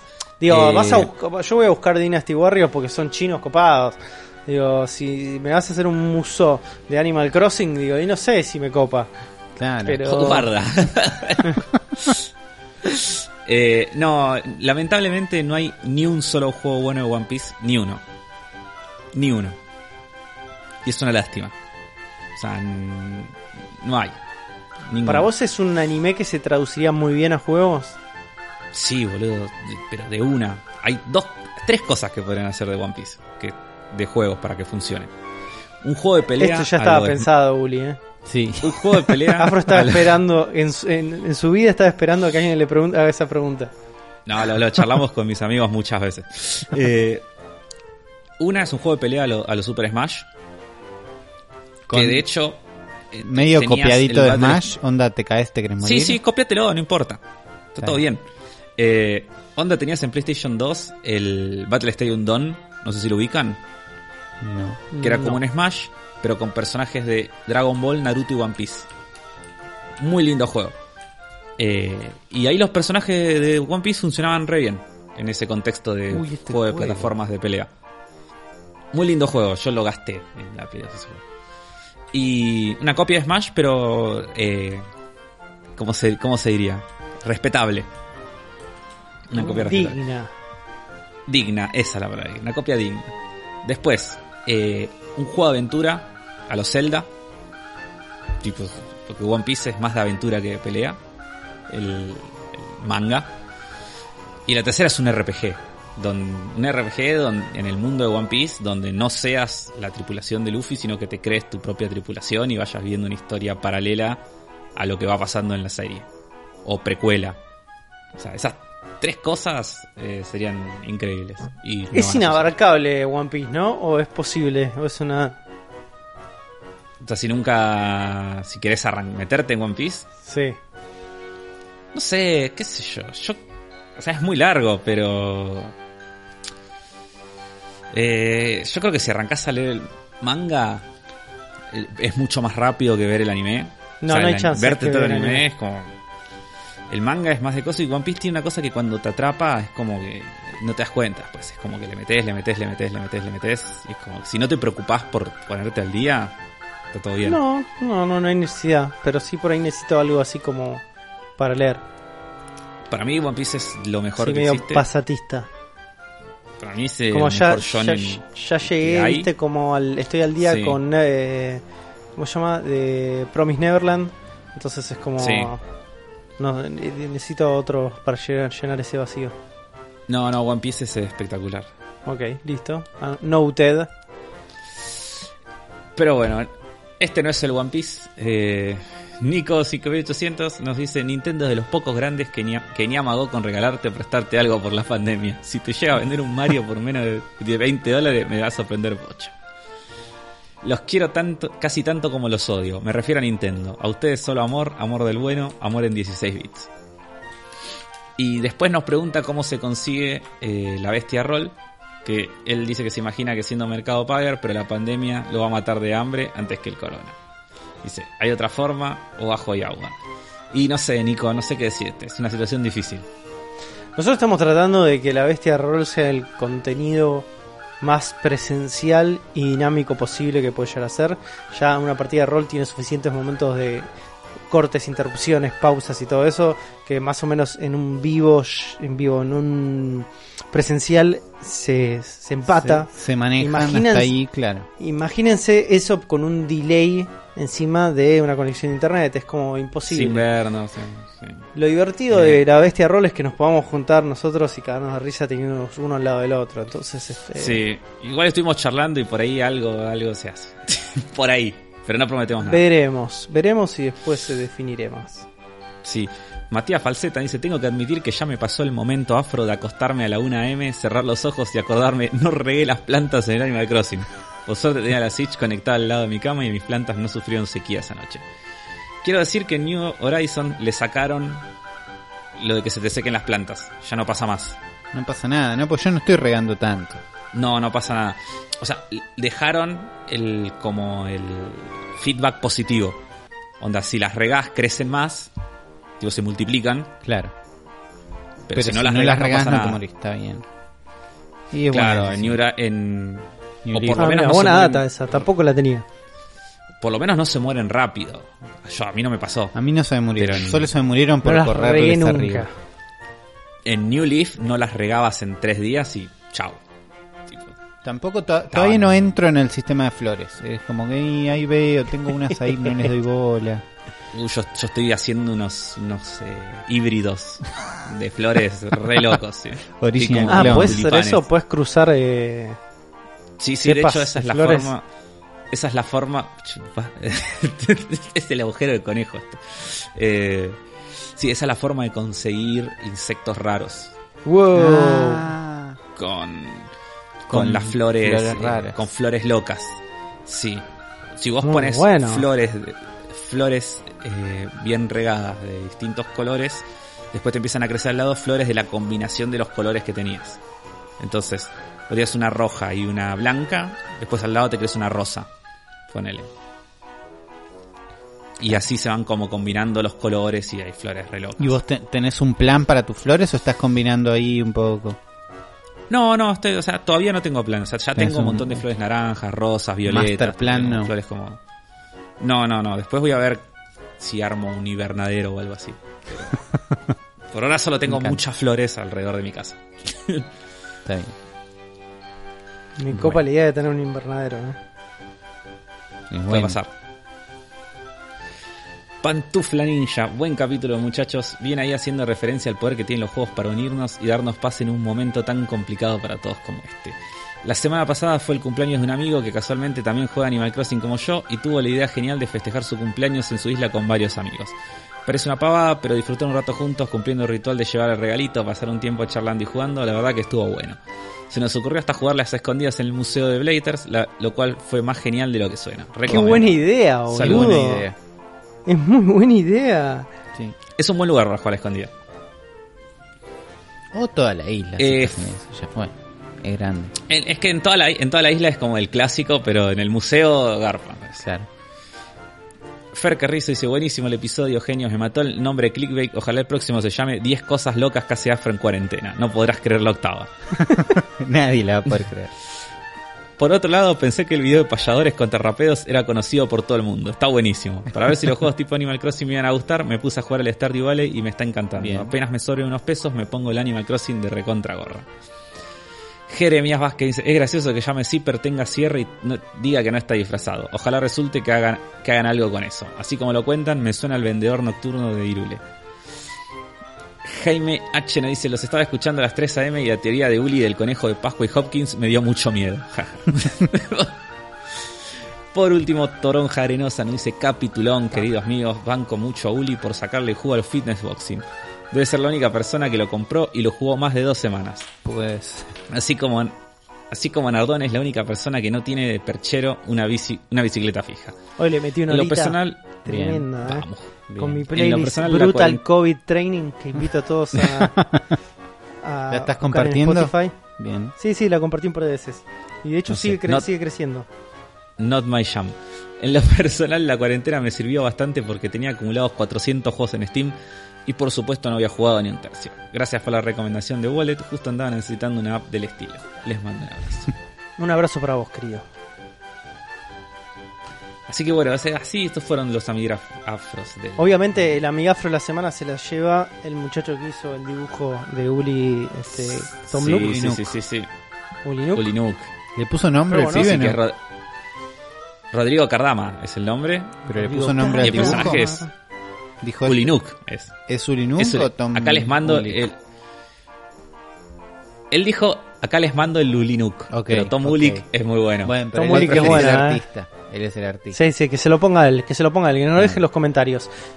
Pero bueno, gente, si ustedes quieren involucrarse un poco más con el cerebro de la bestia y dicen, hey, estos pibes son un amor, son genios de personas, me encanta su contenido, pueden involucrarse de manera económica. Pueden ir a patreon.com barra zona fantasma TV y dejar unos verdes, unas lechuguitas ahí en Patreon. Hay mucha gente que lo sigue haciendo.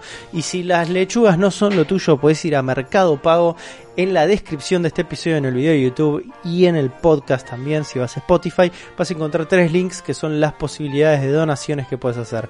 Como es una donación única de una vez, si tenés ganas de hacerla varias veces, te recomiendo que lo hagas mes a mes, te acuerdes y que lo hagas. Pues no tenemos débito automático para eso y no creo que lo vayamos a tener. Pero bueno, les agradecemos igual el apoyo, aunque sea una sola vez. Y si no tenés plata, no importa, recomendarle este podcast a un amigo, ponerle un like a los comentarios, hace todas esas cositas del internet que estás acostumbrado a hacer por un montón de cosas cuando te indigne un político. Aprovechalo en hacerlo algo positivo como, hey, de cero la bestia está bueno y vamos a, a pregonar la palabra bestial. Gente como Franco Capobel, que dijo, Chan, chan. tomen mis billetes. Digo, es gente que nosotros valoramos muchísimo el esfuerzo que hacen porque, escúchame, estás laburando todos los días para ganarte esa plata y decís dársela a este grupo de salames tan lindos que tenés en tus oídos en este momento. Así que, Franco Capobel, esto es para vos.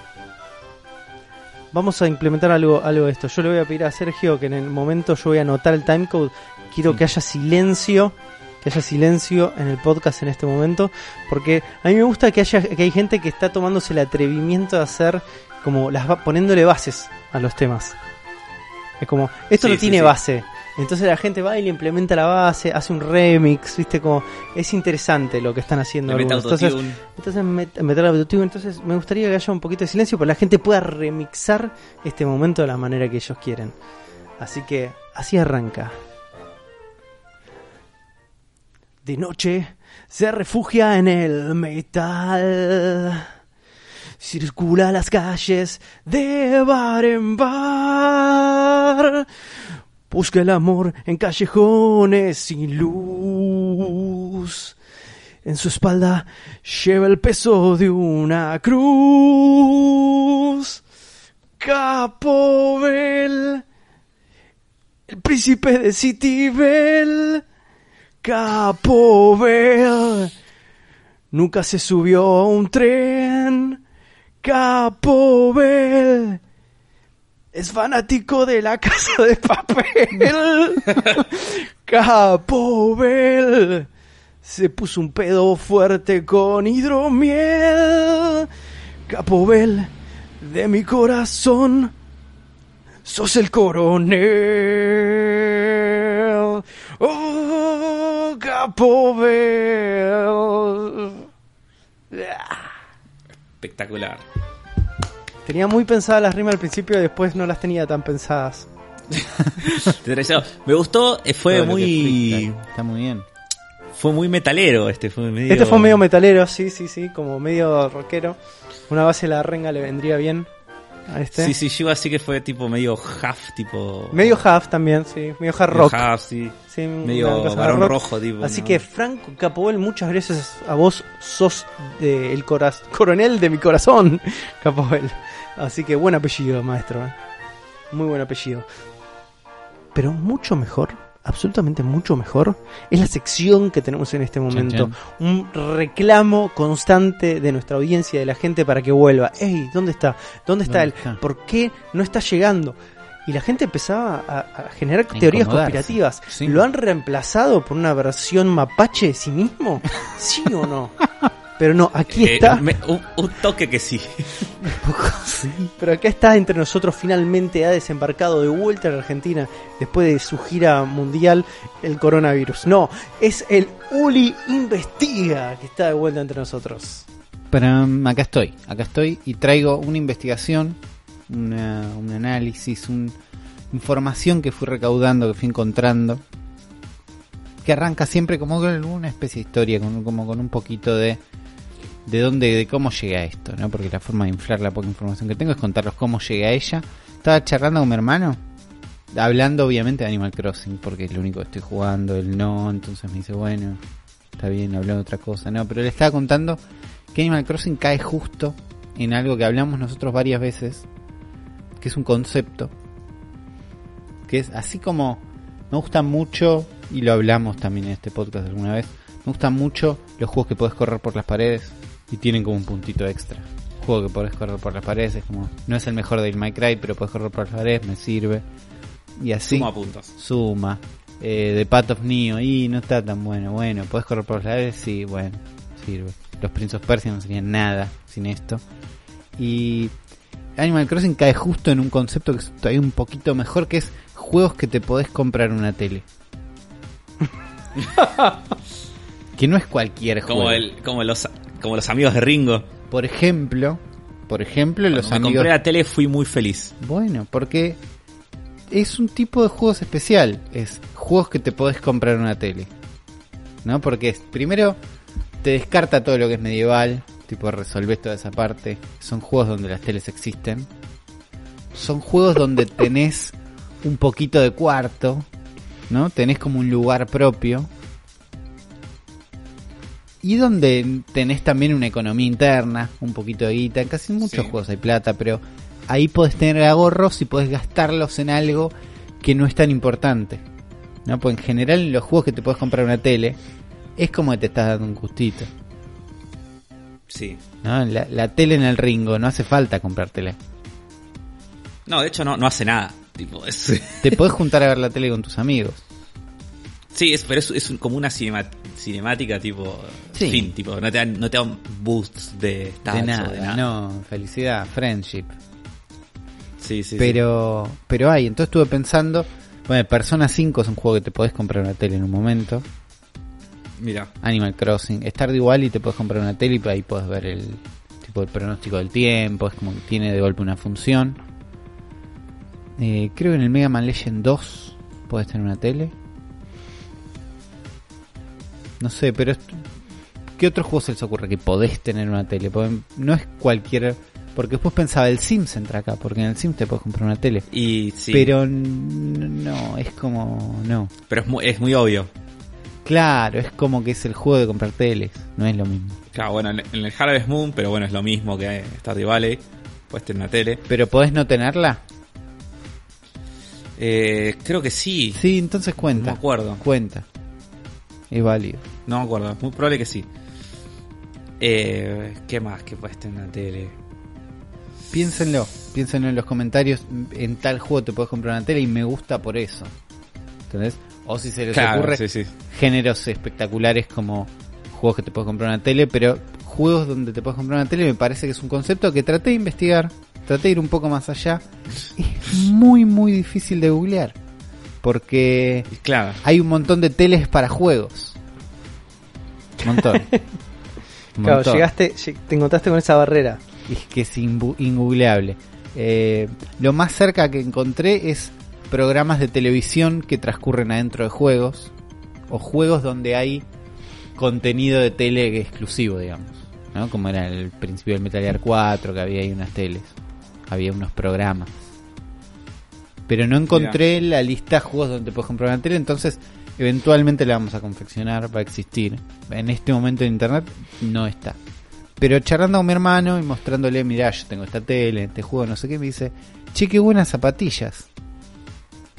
Y es verdad, tengo estas zapatillas en Animal Crossing, que está muy buenas. Me dice, sí, yo uso mi, mi skin de Fortnite, el que uso ahora, lo uso por las zapatillas, nada, me manda una foto solo de las zapatillas. Buenas zapatillas. Me acuerdo una nota que había leído en The Verge hace poco, que había un, un quote en un momento que decía, sí, es completamente natural que la gente quiera vestirse o comprar ropa, así como en la vida real, es totalmente natural. Y realmente Sí, obvio. tengo que reconocer que amo poner buenas zapatillas en mis juegos. Era una no- nota de Isashi Nogami, hablando del último Animal Crossing, Animal Crossing New Horizons, porque este hombre es el productor de este juego. Así como Afro nos contaba hace un par de programas en la historia completa de Animal Crossing, que había sido que este último era dirigido por Aya Kyogoku, el productor es Isashi Nogami, que ama poner zapatillas buenas en sus videojuegos, ama poner zapatillas buenas en sus videojuegos porque hizo también Splatoon, es productor de toda la serie Splatoon, entonces dije, este tipo Ah, está, tiene está en muchísimo algo, sentido. tiene algo este chaval. Claro. Entonces digo, bueno, Sí, sí, sí. ¿de dónde salió este chabón? Le gusta la moda. Digo, tiene una y además lo- empecé a buscar al chabón y ya lo cono- conocemos la cara de este chabón. Es el que cada vez que hay un anuncio de Splatoon aparece con la, la- ¿cómo se llama? El guardapolvo el de Splatoon. ¿Es el que hizo el 2? Es el que hizo el 2. ¿Falopa? Es el que hizo el 2 Falopa. Mirá. Es el que salió con los fierros de Splatoon y lentes de sol en algún que otro update. Sí, sí, ya sé quién. Es uno, Ya es un chabón que tiene una, tiene una cara, tiene un algo. No es un desarrollador fantasma.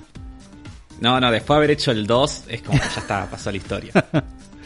Es ese chabón. El chabón entró en Nintendo en el 94 en un programa que hicieron que tenía por acá. chun, chun, chun, Quiere hacer Design. laburar a pibe de 12 años porque no- este tipo no, no puede tener 50 años ese chabón. Tiene 50 años. Me Tiene, está 40 jodiendo. tiene 49 años. Es japonés, boludo. Es japonés.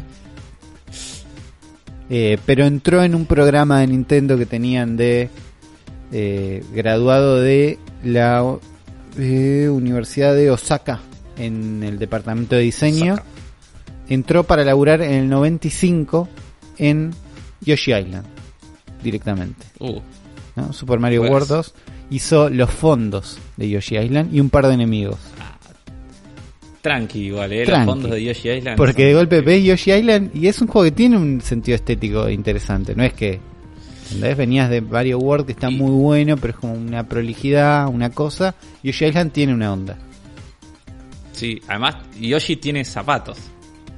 Además, obviamente, ahí empezás a, empezás a unir unos puntos. Después laburó de, de diseñador también en Zelda no de no Densetsu, que creo que es el Zelda de Satellaview. Sí. Que bueno, le, le asignaron ahí, dijeron, estamos alguien que estas imágenes, fue este chabón. Eh, después hizo personajes de Mario Kart 64. Y después estuvo como diseñador. Es como que cada vez que hay un Yoshi, él aparece. Dicen, che, ¿estás en un Yoshi? Sí. Tenelo. Necesitas a Nogami por ahí. ¿no? Y está como Advisor por ahí. ¿Entendés? Map Support. Supervisor. Pero cada vez que hay un Yoshi hay. Hasta que llega al estudio de Nintendo EAD2, Nintendo el Entertainment Analysis and Development 2, donde estaba Eguchi. Eguchi era el manager de este lugar. Y junto con Nogami eh, dirigen el primer Animal Crossing, así de una. Que es un- el juego que sale de este estudio. Y después Eguchi sube como a manejar todos los EAD de Nintendo y él queda a cargo como manager Nogami y en esa posición de LeaD2. ¿cómo? No, no, queda a cargo de LeaD2, digo. Claro, queda a cargo del EAD, eh, EAD2 en este contexto dirige eh, Wild World Animal Crossing Wild World y Animal Crossing City Folk él y después queda como produciendo, queda como siempre cerca porque salen de este estudio. Pero con él a la cabeza dicen, che, este estudio va a ser una IP nueva y el primer eh, shooter en tercera persona de Nintendo. Y saca Splatoon de la nada. Entonces, este chabón es de los que se encargan que Nintendo tenga un Splatoon. Que es de lo más nuevo y lo ver.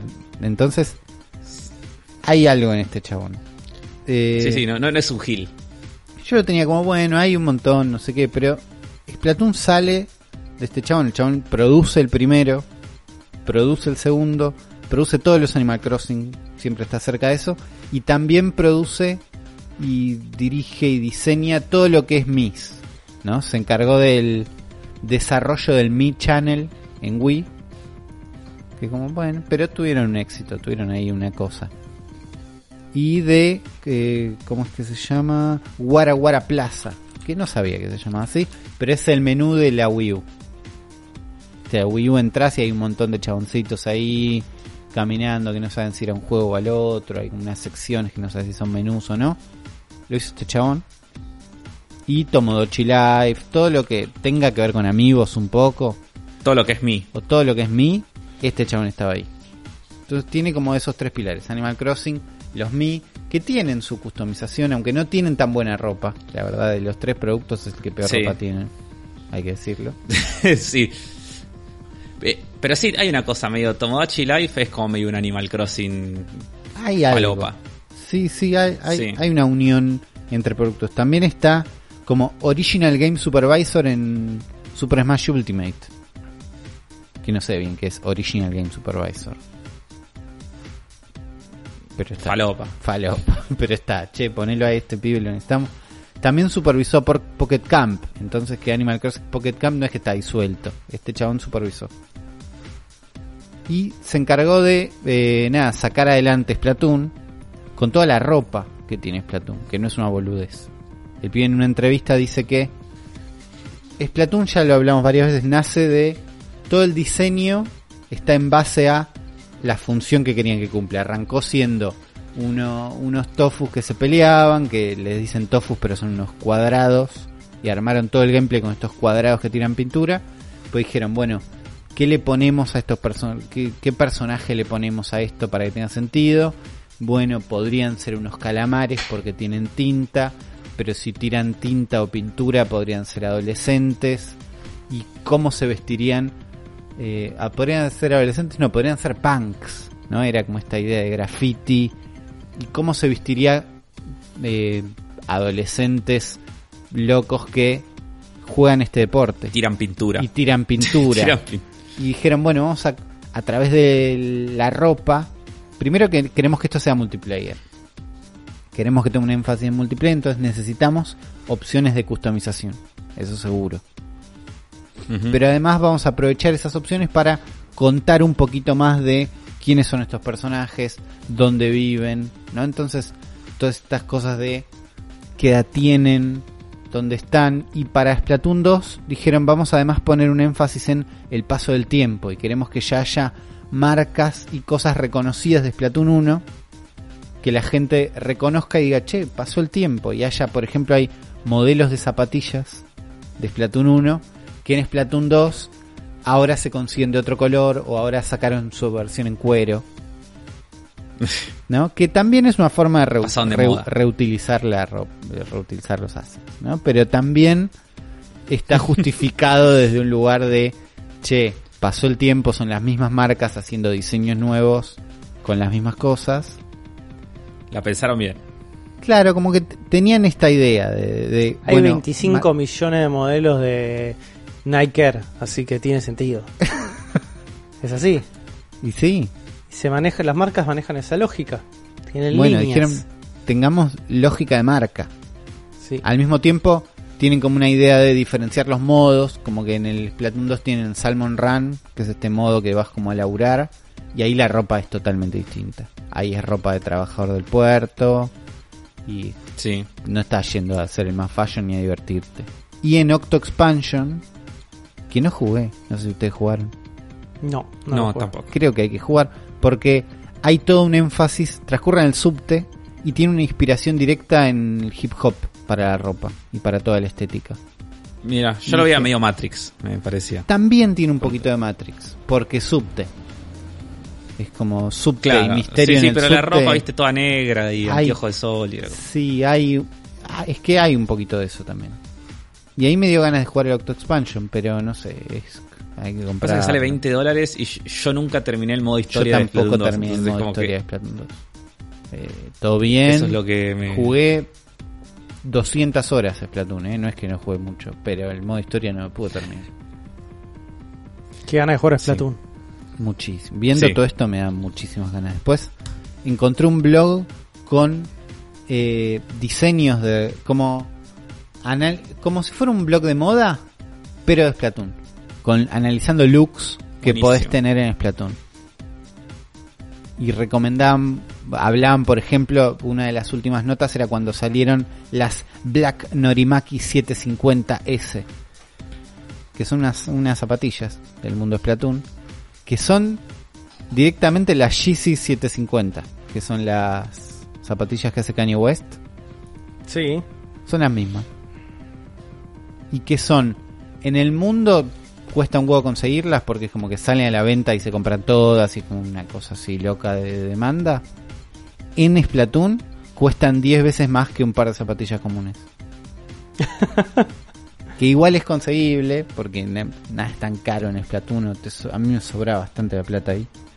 Pero de golpe no son cualquier zapatilla. Sabes que te estás comprando unas Norimaki 750 es son más caras. Y después tenés las Arrow Pulons, que son Reebok Instapump Furries. Entonces, todas las zapatillas o casi todas em- empezás a ver que tienen relaciones directas con ropa de marcas que existen. Tienen camisas que son inspiración de un iclo directa. Tienen auriculares que no son, ah, estos son auriculares, son Panasonic Retro no sé cuánto. Los noise concealers son los Beats by Dre. Y, leer este blog me dio muchísimas ganas de jugar Splatoon de vuelta. Porque hay como... De entrar a Splatoon para vestir a mi personaje, en realidad, más que nada. Claro, ¿Ves boludo, son, son cool hunters, son fallonistas, son gente que sigue como mucha tendencia. Claro, entonces dije, me meto en este blog y me imito estos looks en Splatoon. Y no sé si lo voy a hacer porque hace mucho que no entro en Splatoon. Pero podría. Pero sí quiero encontrar Es que- ahora un blog de esto, de Animal Da- Crossing, dan que tiene de- que existir. Debe haber, sí, re- lo- más, vos seguís hablando que yo lo voy a googlear. Nunca no hay ganas de volver a Splatoon 2. eh, Siempre está la, ahí la... Mal. Siempre ganas, sí. sí, Y bueno, latentes. la hacemos en algún momento. Más que ARMS, me dan ganas, mira que pobre ARMS. Eh, pero sí, tenemos que armar un equipo y hacerlo. Sí encontré gente que estaba porteando la ropa de Splatoon a Animal Crossing a través del sistema de diseños loco. Sí, Hay códigos y hay subreddits donde hay gente que está agarrando la ropa de Splatoon, alguna, porque toda la ropa que tiene como diseños físicos raros no se puede imitar. Pero todo lo que es patrones y tipo las gorritas y todo eso, hay gente pasándolo. Y nada, todo esto me dio muchas ganas de volver a Splatoon y de seguir de cerca la carrera de este chabón, de Isashi Nogami. Cualquier cosa nueva que haga, vamos a estar quiero atentos. prestarle atención por lo menos a qué zapatillas le pone. Es- Está Y bueno es tener un un buen punto. referente, es como muy loco eso, pero me encanta la idea de que empiecen, empecemos a prestarle atención a referentes muy específicos en el, el- en el desarrollo de un juego. ¿Viste? Pues siempre prestamos atención a un director o un artista, pero este chabón es como. es un referente casi de moda para un juego en particular. Claro. Como lo estamos, lo vamos a empezar a seguir por eso. Porque el chabón diseña vestuarios para un videojuego, básicamente. Sí, y nunca en ningún momento de su eh, como es de su currículum parece que dice que hace eso, pero si lo seguís, haces, te das cuenta que hace eso. Y muy bien al mismo tiempo Nintendo de poner eh, mostrar caras distintas en las directs y en las presentaciones porque gran parte de porque ahora lo quiero a este chabón es porque le vi la cara. Pues está presente, claro. Sí, porque si era solamente el nombre del chabón y leía todo lo que hizo y veo la ropita y todo, digo, bueno, sí, voy a estar atento a cómo lea este nombre. Pero ahora lo veo con lente de sol y digo, che, te banco. Además de que le- Ahora vos sabés que sí, es, es el que hizo el 2. es el que hizo el 2. Exactamente. Así que, Isashi Nogami, vamos a estar atentos a tus zapatillas. Hay una cuenta de Instagram Sí, que se llama Animal Crossing Fashion Archive sí.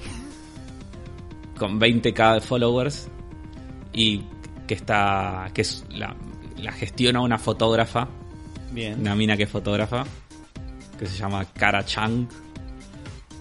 Que ella tiene 17k de followers. O sea que su, cuenta de Animal Crossing tiene más. Ah, mira. Sí, y sube fotos de fashions de que le manda a la gente. Tipo, vos le mandas tu, tu foto de tu outfit y comparte tus fotos. La foto, va, comparte los que están buenos. Me gusta. eh. Sí. Sí, sí. Diseños personalizados y todas esas cosas. Más que nada. La gente que crea sus propios trajes. Claro, eso está buenísimo. Eso también tengo. Me voy armando una coleccioncita de ropa. No, no sé si hay, no, no encontré todavía si alguna marca se está quejando de que están metiendo su ropa en Animal Crossing. No creo. ¿No? No, es más, yo exagerado. si soy Nike, estoy ahora mismo Estoy buscando cómo meter un, Haciendo mis diseños Sí, ahí. un canje surly ahí Sí, me- urgente. Sí, sí, sí. Sí, solo Nintendo iría a sacarlo. Mal. Sí, es verdad. paradójicamente, paradójicamente, sí. Sí, si, si Animal Crossing fuera de Sony, ahora estaría Nintendo demandándolos para que saquen las Las remeras de remeras Mario. de Mario.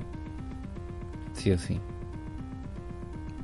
Bueno, Bueno, interesante, Bolívar. Es- esa es mi pequeña investigación. Eso es Pero muy bueno. las aventuras de Isashi Nogami. Fantástico, me encantó. una persona para tener cerca.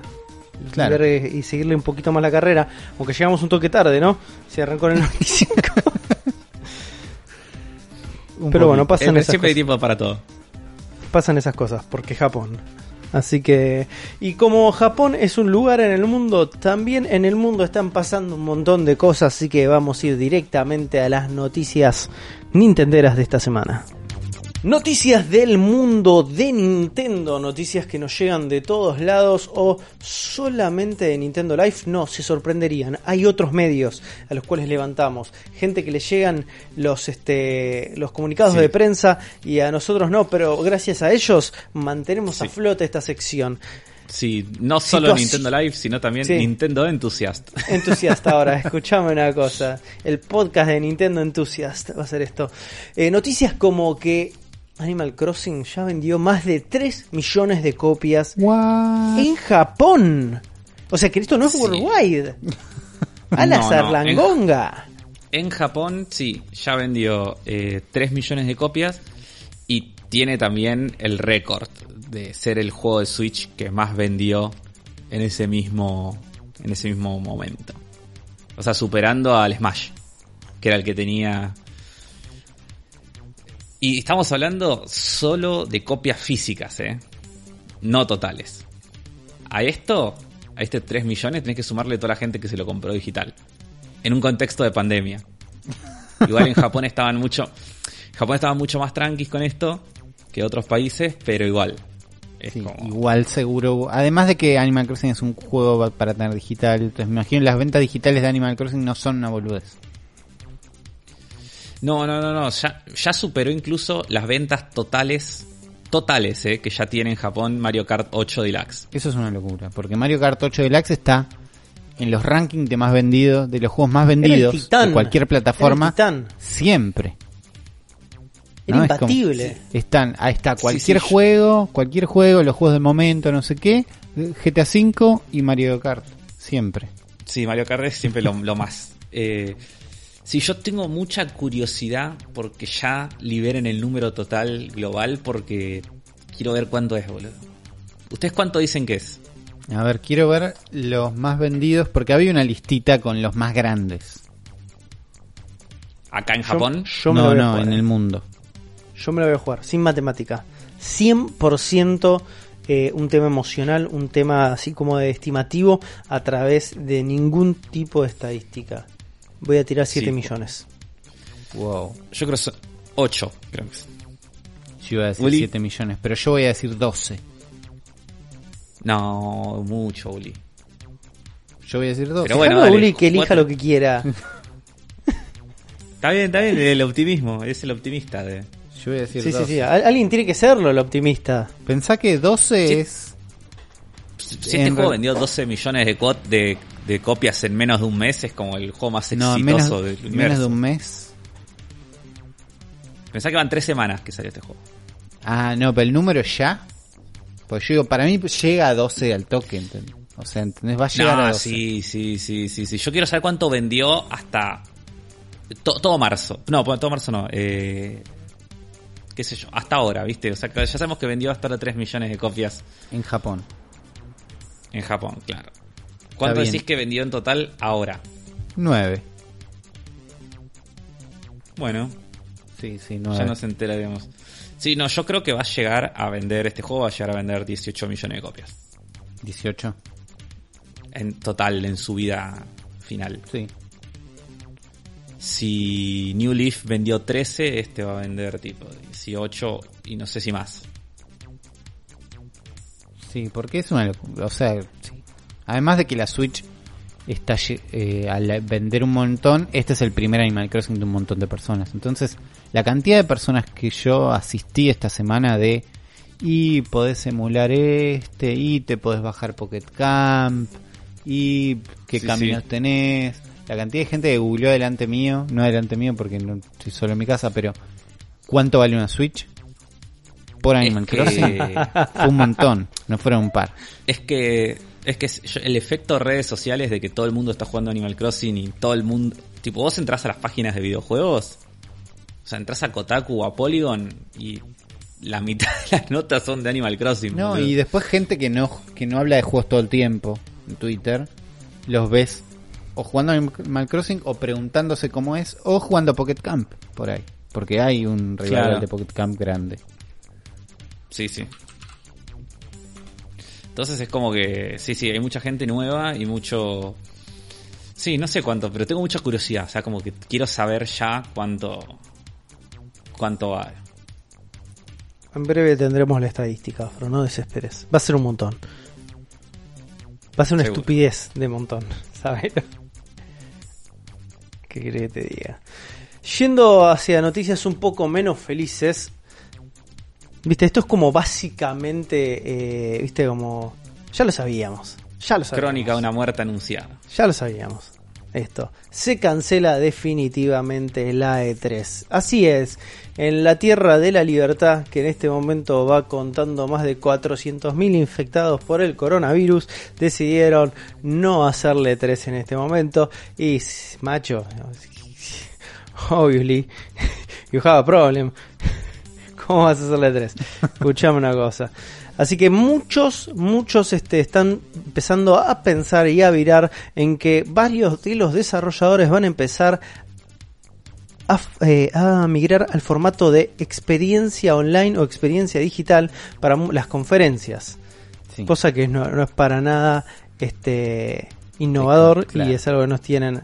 Pero bueno, el evento que se estaba como preparando para junio de este año, ya en un comunicado dijo no se hace una goma, vamos a empezar a ver cómo lo llevamos a hacer una experiencia online. Cosa que nosotros ya hacíamos, ya lo veíamos por internet, así que medio que va a estar mejor la, incluso. la experiencia para Este- nosotros tal vez sea un poquito más refinada. Claro, claro, claro, claro. Recuerdan siempre todas las E3 están eh, las las online, las developer, eh, ¿cómo se llaman? Las de Revolver, que están totalmente grabadas y todas esas, que suelen ser más dinámicas. Ca- año a año tratan de superarse, después se empiezan a hacer como medio los mismos chistes y no está tan bueno. Pero teniendo en cuenta de que hay un aprendizaje enorme durante los últimos años de las Nintendo Directs, digo, esto puede salir muy bien, ¿eh? Sí. Sí, y Nintendo es la que mejor parada quedó con esto. Y porque no vas, a, que- no vas a notar un cambio. Cuando todos van a estar tratando de adaptarse Sí. a algo, Nintendo va a estar cómodo en su lugar. Es eso. Como Sí, ya sí. sabemos, Igual, eh, sí, Sí, perdóname que te corrija, Juan. Pero hay una cuestión acá que en realidad la noticia es que tampoco se va a hacer ese evento digital. ¿no se va a hacer el- evento digital? No. Ah, me estoy leyendo de otro medio entonces. Por Eso tendría que haberlo agarrado de Nintendo Enthusiast. Sí, sí, sí, sí. Tenías que haber agarrado el link que estaba ahí. Sí, dice, dice de hace cuatro días la nota que estoy leyendo. Y este es el día de uno. Tienes razón, Af. Claro. L- Claro, porque tus fuentes, originalmente- Nardone. Originalmente iba a ser eso que dijo Sí. Juan, pero se terminó confirmando hoy que tampoco se va a hacer digital, onda. RIP. Este año no hay E3 de ninguna forma. Me encanta este update de, momen- de último momento. Pará, pero si no, no hay estoy E3 leyendo de una ninguna nota de- forma, según, hace cuatro días. según E E3. Sí, sí, sí. et- La ESA, que es Electronic eh, Claro. Software Association. Electronic Society of Argentinians. Pero Sí, Nintendo va a hacer una nuevo. Nintendo va a sacar una direct más o menos en esa época. Sí, lo que, Devolver lo que va a hacer su video. Sí, lo que dicen es que van a estar trabajando con los, los exhibidores para promover shows individuales de cada compañía, tipo. Claro, pero no. Pero es lo que iba a pasar. No, no, pero no va a haber tipo un.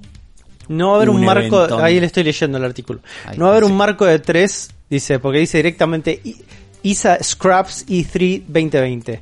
O sea que había planificado una la posibilidad de armar un marco de tres a nivel online, directamente lo descartaron y están haciendo responsables directamente a cada uno de los exhibidores para promocionar y Ah, onda transmitir batulla, sus claro. propios eventos. Si lo quieren hacer en junio, lo pueden hacer en junio, no hay ningún tipo de problema. Pero No, no, es va a E3. ser ellos E3. ayudan, Claro. No va a serle 3. Qué Eso es lo que están diciendo. Sí. Está bien, entiendo. Es lo eh, mismo, pero- pero, no es lo mismo. Va a ser lo mismo. Todos van a aprovechar diciendo, che, no querés hacerle 3. En junio sacamos todo, nos ponemos medio de acuerdo y van a salir todos en la misma fecha. Pero ¿cómo se va a Eh, llamar? Aprovechando. Los juegos locos No, de nada. junio. No. No, va a ser, Cada no va a haber un marco de nada. Cada empresa va a decir, che, comunicamos tal día que Claro. lo que teníamos pensado para el E3. Y listo. Está bien. Va a ser así. Me gustaría igual que pase toda la misma semana porque era lindo eso. Y es el, es el mundial de los videojuegos. Por eso, Es porque en este contexto se pueden separar un poco, no querer estar justo el día después de Microsoft, ¿no? Como una cosa así. Es y que- era lindo que sea todo, se choque una, una semana loca que estás con un streaming abierto, eso es lindo. Es que para mí Nintendo va a salir un día totalmente random, tipo de la nada, paf, ahí. Y Microsoft y Sony están esperando a ver quién anuncia primero algo como para pisarlo al otro. Es Claro. como... eh, esa es la, Bueno, pu- puede ser interesante. la guerra que están jugando. Es divertido, igual. Sí, es divertido. Nos da temas para lo cual hablar. Gracias, Afro, por eh, este, atajarme en el momento de desinformación que estaba teniendo. Me pasa por no usar sus links. Por no confiar en nosotros. Por, por no confiar en Nintendo entusiasta. Y, pero no me gustaba, o sea, no vi, vi el diseño de la página y me fui a otra. Pasó eso. Te lo juro. Todo negro esto, ¿qué onda? O es como Todo está, ¿qué- negro, qué- es como azul oscuro casi negro, que es como no... no- Sí, Sí, sí, Entonces- no, no es muy amigable. pero bien, vi bien ahí, bien ahí, bien atento. Atentos también, están los fanáticos de cierto beat'em up emblemático que sacó el último trailer, el trailer final antes del lanzamiento. Estamos hablando de Streets of Rage 4. Así es, porque este miércoles creímos que nos estábamos enterando de la fecha de lanzamiento de este juego, ¿no? Porque apareció en el eShop revelado el juego diciendo, "Che, el 23 de abril lo tenés" y sale y de golpe lo bajaron. Y apareció la gente de Dotemu, que no sabía que eran la gente que estaba atrás de este juego, pero me caen bien. Son buena gente hacen cosas lindas.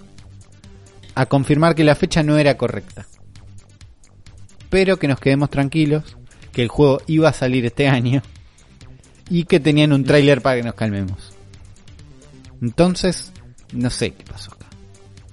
No sé si fue un error o hay una pateada de este juego para adelante un poquito. Porque ellos no dijeron, che, la fecha es esta. No, miren este tráiler que está buenísimo y nada más. Ahora, ¿qué pasa? El tráiler está buenísimo, entonces no pasa nada con la fecha, que lo saquen cuando quieran tiene mucha pinta este juego. No lo, no lo tenía como súper presente, súper a mano. Pero se ve muy Pero lindo. sí, sí, sí. Sí, sí, está, se, ve, se ve muy lindo. Y Eh, lo que se ve en el tráiler es que va a haber eh, desbloqueables personajes viejos, canciones viejas. Eh, sí, no- un montón de cosas todas ajustadísimas para que se vean ahora en el nuevo. A mí me convenció. Escuchar las músicas viejas me convenció bastante. Sí, porque lo que tiene este juego, o sea, ti- tenés eh, cinco personajes en HD dibujados a mano, tipo con animaciones re locas, que son los, los nuevos, los del 4, Claro. pero después tenés a todos los personajes de los Street of Rage, eh, ante- los tres anteriores, en su forma pixelada vieja, tipo con el mismo spray de antes, sus mismos poderes Claro. de antes y todo. Entonces, vas a poder desbloquear y jugar con cualquier personaje de cualquier Street of Rage. Por eso. Está, está muy bien. Ves el trailer y te convence, la verdad. No sabemos cuándo va Sí, a salir. además, porque todo esto es. me, no sorpre- sabemos. me sorprende lo bien que funcionan los personajes pixelados al lado de los dibujados a mano. Es como... Y es que no tiene- debería funcionar y funciona. tienen como unos efectitos de luz, como que están integrados en las escenas. Que las escenas nuevas están como dibujadas lindo y tienen Sí. unas- unos efectitos de luz pequeños.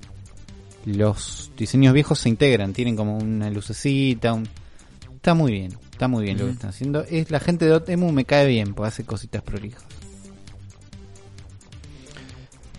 Yo no estoy Sí. 100% convencido, pero ¿No? bueno. ¿Qué te No. pasa a vos, Juan, con este juego? No ¿Qué- qué sé, no me, no me entusiasma, sinceramente. Siento que fueron Yo- por el lugar fácil, chicos. No, bueno, eso puede ser. Eso puede ser. ¿Pero qué, qué- qué esperabas? ¿Cuál era el lugar que vos imaginabas? ¿Qué esperaba de un Streets of Rage? Y no sé, otra cosa. Que no existe. No sé, no, no, no, no me emociona, ¿viste? Es como no, No, me no, está- digo, no- para atrás- no es emoción digo, igual esto, Yo voy a ¿eh? decir algo, Street of Rage para mí tocó su, su pico más alto en Street of Rage 2 eh, a nivel saga y hasta ahí es como quedó quedó como la imagen de un juego que, que es como insuperable dentro de sus, sus- los parámetros que puede hacer a nivel banda sonora, a nivel arte, a nivel gameplay, digo, estaba perfecto todo ahí. Esto es un intento, para mí es medio, medio cash grab de, eh, viste, como hacer guita con la nostalgia. Y está Sí. bien, no está todo, no está del todo mal, entiendo que hay todo un montón de laburo y del arte, no me termine de convencer porque termino viendo las mismas mecánicas de gameplay, todo, veo un par de super, lo parece copado. me, me Es un género muy difícil de modernizar porque vimos gente fallar por todos lados. Sí, sí, sí, para mí es lo que decía yo. Para mí los beatemaps, todos los que salen ahora nuevos, ninguno ninguno está bueno. Es verdad que es un es el camino fácil, pero es muy difícil el otro, que es tratar de hacer de renovar sí, pero esto. ¿sabes lo que pasa? Tenemos, a ver, tenemos este del Streets of Rage 3, que no me acuerdo en cuándo salió, de haber pasado 20 y pico de años ya, ¿no? Sí. O más, si no, si no me equivoco. Digo, seguimos haciendo el mismo juego. Digo, tenés la posibilidad de que el Streets of Rage 4, no te digo hacerlo en 3D, pero si querés hacer el mismo juego y querés hacer un homenaje a los juegos de esa época o a los beatemaps o todo eso, tenés posibilidades mucho más grandes. Que significa cortame el juego, meteme algunos módulos, cambiame las variedades de gameplay y haceme un homenaje a una época, ¿no? Y no solo a un, un solo juego o un solo género. Y yo empiezo a ver como que hay variedad en esto, ¿no? Hay una intencionalidad que no es solamente hacer como otro beatmap más. Porque la verdad es que el- lo refinado del beatmap ya está. Ya está, el Sí, no hay beatmap está refinado. Entonces Sí, sí, es no, como no hay- no hay mucho camino jugar, donde- donde jugar innovar esto y dentro. jugar Streets of Rage 2, me quedo jugando Streets of Rage 2. Digo, no, no lo pienso demasiado.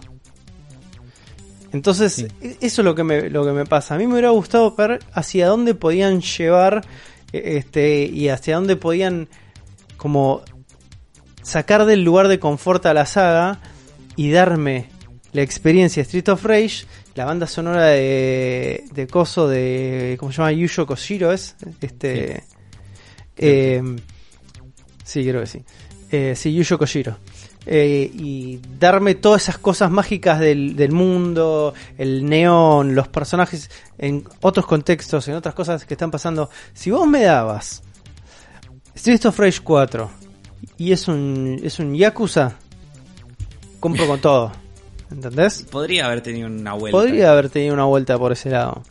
Digo, pero yo- ni siquiera es como un tema de, che, me voy a poner a pensar en el presupuesto o que esto es un proyecto de pasión de gente que ama los beatemaps. Digo, está bien, hagan lo que quieran, pero digo, no tiene no tengo ningún tipo de interés hacia esto porque me hubiera gustado que vayan para otro lado.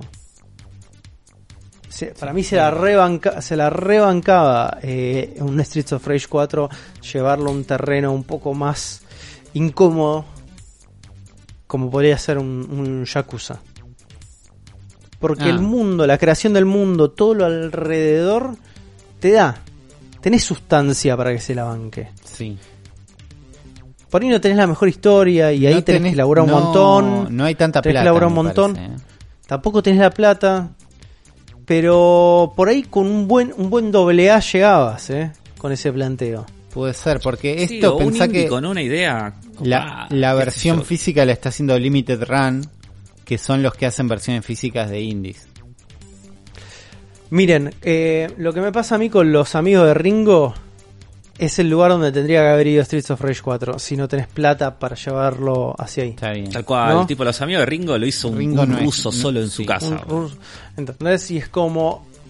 Es un beatmap que por ahí no está tan refinado, pero tiene un montón atrás, ¿entendés? En cuanto Sí. a la narrativa, los tiempos, eh, cómo, lo lleva, el arte. vuelta. Eh, digo, hay un montón de cosas que, que ese juego hace bien a nivel ideas, a nivel conceptual, que trabaja básicamente desde su ADN el género de beatemaps y lo empieza a llevar a otro lado. A otros lugares. Sí, sí. ¿no? La idea de las relaciones interpersonales, la idea del progreso, del progreso personal, ¿viste? La, la idea de la alineación, la violencia en las calles, la violencia en el colegio. Digo, hay un montón de conceptos que hacen muy bien ese juego y te empieza a implementar como gestión también, ¿viste? Como te empieza a, a- a meter como momentos de pausa, de silencio, para generar tensión narrativa. Digo, y lo hace con Sí, muchas menos herramientas. compleja. Hay una búsqueda. Lo hace con muchas menos herramientas y mucho menos presupuesto de lo que puede llegar a tener este Streets of Rage 4. Sí, sí, Entonces- yo creo que el beat'em up, o sea, como beat'em up así de avanzar, pegar nada más y, y pasar niveles, es como que medio ya fue también porque no es divertido. O sea, es como jugar más de media hora esto ya, ya te aburre, porque no haces lo mismo. El ¿sabes? problema es que ya lo jugaste, ese es el Claro. tema. No es ya que lo jugaste sí, ya lo jugaste. Y tocó el pico No, digo, pero no hay- en los 90 Sí, sí. esto. No hay mucho más que puedas hacer dentro de un género en el que es tipo moverte de izquierda a derecha y pegar con un botón, tipo, es como, no. Ni, ni siquiera, no sé, buscan meterles combos o situaciones que le metan variedad, qué sé yo. Por eso yo, yo realmente, events. o sea, y me cuando veo que le suman el modo retro, ¿entendés? Con los personajes tipo con los sprites pixelados y todo eso, es como me termino de indignar un toque, Claro. ¿entendés? Es como diciendo ya, Sí, se entiende. digo, yo ya sabía que esto era un cash grab a la nostalgia. Ahora como lo estás haciendo como te chupa un huevo, ni, ni lo ni lo ocultás, lo llevas al frente, lo llevas en la manga y no y no, me divierte tampoco. Entonces es como digo, me hubiera gustado que Street of Rage, que es una saga que me encanta, que es un mundo que me encanta, que Yuyo Kojiro es uno de los tipos más interesantes de haciendo bandas sonoras, incluso el día de hoy, no tenga la oportunidad de hacerle un juego que pueda hacerle justicia a la historia y al mismo tiempo como reinventarse en lo que está pasando hoy. Eh, me da un poquito de, de- de bronca, pero bueno, ¿qué le voy a hacer? La gente, se ve que los fanáticos quieren jugar esto. Y sí, sí, los que quieren, qué, qué sé yo. Pero bueno, un, un juego que sí avanza su género, un juego que sí avanza su género y que va a venir a Switch, como todo lo bueno de la vida, es el Disco Elysium. Qué ganas de jugar Eh, este juego que tengo. Ah, lo tengo, Sí. lo tengo en Steam y ni, ni lo toqué. No se los voy a- Yo lo, lo jugué, lo terminé. eh, me dediqué mis vacaciones de este año a terminar este juego. Posta. Y es un juegazo. Es un juego que ganó un montón de premios el año pasado. Ganó como juego del año en un montón de publicaciones incluso. Sí, sí. Se llevó Mejor premios a mejor narrativa. narrativa, mejor juego, mejor música. Sí, fue el juego que más premios ganó en los Video Game Awards. Y es- si bien no le indie, dieron. Es un indie, sí, sí. El estudio Saum, que son. Son de algún país ex Unión Soviética, no me acuerdo cuál. No sé si son polacos o húngaros o ucranianos, tipo, algún país eso. Pero bueno, es este, es este RPG narrativo, principalmente. Es un juego que no tiene sistema de combate, no peleas Ucranianos. ucranianos, ahí está. Eh, donde sos un detective que se despierta con la peor resaca de su vida, no se acuerda ni cómo se llama, y estás en el medio de una investigación por un asesinato. Entonces tenés que empezar a investigar y tiene como su- una de sus principales características esto de que vos podés hablar con, con vos mismo. Tipo, cada una de tus partes de tu cerebro te habla y mantenés conversaciones con vos mismo y es increíble. Eh, resulta que en un podcast, en un podcast de la BBC llamado Game On, le estaban haciendo una entrevista a uno de los desarrolladores y ahí soltó que están trabajando en la versión de Switch y que esperan poder lanzarla muy pronto. O sea, no tiene fecha, pero eh, se viene y lo que sí sabemos que ya estaba confirmado antes, que se vinieran las versiones de Play 4 y de Xbox One. Ah, eso estaba, Así eso que- lo sabía. Eso se sabía, no tenía fecha, pero se sabía que iban a ser- que estaban confirmadas y ahora se le suma también la versión de Switch y un juego que es ideal para Switch. O sea, si una vez le den la vuelta. Me imagino que deben control, estar agran- agrandando la tipografía y viendo si se rompe todo. Porque es eso, No, tiene es que unas es letras eso. chiquitas. Sí, sí, no, tenés que tener una tipografía grande Por para eso. este juego, para jugarlo en portátil. Pero después ya está. Pero sí es un juego que refunciona en Switch. Además, fuera de juego es un juego que es un 90% texto. Claro. Es como. Entonces es como que ya con que se lea ya está. Por eso. Ya. Bueno, así que cuando salga chicos, si no lo jugaron, jueguenlo porque es, es un juegazo. Sí, yo voy Vale la pena. Pues me, me da muchas Mucho. ganas, sobre todo cuando vi todo lo que ganó y cómo lo bancaron por todos lados. Afro recomendado. Recomendadísimo. Ok, ok. Algo que nos tiene bastante como... Confundido. A mí me tiene una... sí, yo estoy re confundido con este tema, ¿eh? Porque durante el mes pasado finalmente se, se anunció un territorio conquistado por Nintendo y por Mario que no había sido ni explorado, que es el territorio de Lego, ¿no? Sí. Hoy finalmente tenemos eh, una fecha de cuándo van a estar saliendo los sets de Super Mario para Lego. Y esto significa obviamente que vas a tener bloquecito de Lego de Mario. Va a salir Claro. el primero de agosto. Y como vimos en el primer eh, vistazo, son como sets interactivos, ¿no? Y en, Sí. te- en teoría va a salir un primer set llamado Starter Course, donde vos tenés como un mundito uno del uno de Mario que podés armar y recorrerlo con tus personajes de Mario. Pero también van a venir expansiones y suplementos, como suelen pasar con absolutamente todas las Todo. cosas de Lego. Claro. Sí, con todas las cosas de Lego. Eh, el set, el starter inicial va a venir obviamente con Mario, que tiene como Que es un esta Mario tecnológico. Es un Mario tecnológico porque tiene ojitos de LED, ¿no? Y pancita de LED. Y creo que los bigotes hasta son de LED. La boca es de No LED. sé, pero tiene. Sí, la boca, ¿no? Tipo, La Yo boca quiero de los LED. bigotes. Dame los bigotes de LED de Mario. Sí, no se animaron. ¿Sabes qué pasa? No se animaron. Esto, esto, ellos denominan a estos mo- modelos directamente dentro de este set como Action Bricks, que son directamente los, los este, modelos interactivos.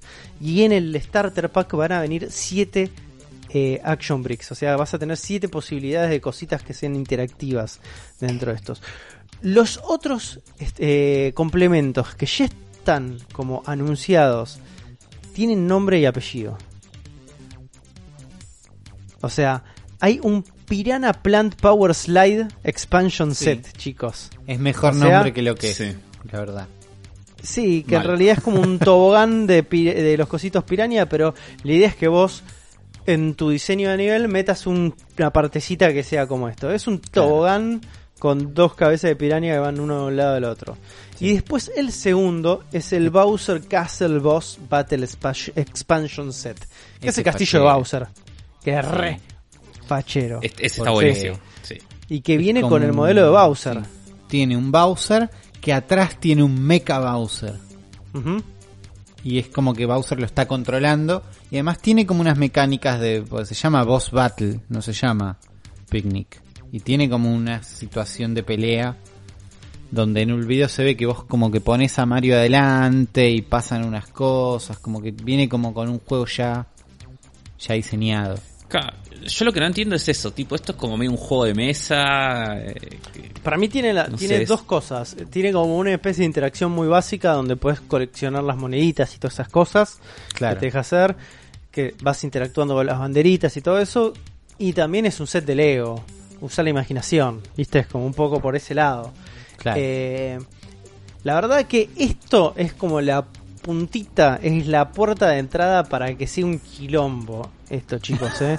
Porque no solo es el desembarco de eh, Mario y lo que las implicancias que eso tiene, que sets enormes y enteros de Mario que vamos a tener, sino también de posibles franquicias de Nintendo que pueden empezar a llegar. O sea, Lego Animal Crossing. no sé si a Animal Crossing, pero sí un, un Legend of Zelda de Lego es cuestión de Ojo, tiempo de que ojo. desembarque esto. Con eso me imagino más jugando, ¿entendés? No sé. Claro.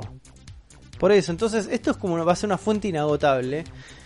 No solo para sets, chicos, sino para videojuegos. Claro. Esto, esto va a terminar en un Lego Mario de Video Game. Y esto va a terminar en un Lego Mario de Movie, chicos. No, no, no podés. Esto es una punta de lanza. Esto es una punta de lanza.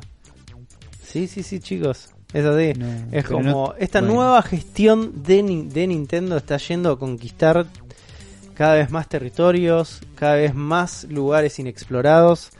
eh, y está soltando las franquicias para que encima se empiecen a comer a otras. Esto es tremendo, es realmente tremendo, es una movida de negocios fantástica. Ahora, ustedes se preguntarán, che, ¿y cuánto sale esta jodita? El Starter Course, o sea, lo que necesitas para arrancar, va a tener un precio de 60 dólares. La mentira del tobogán de las pirañas Sí, va a valer 30 dólares. está bien, les dio vergüenza. Y el castillo de Bowser Uy. va a valer 100 dólares.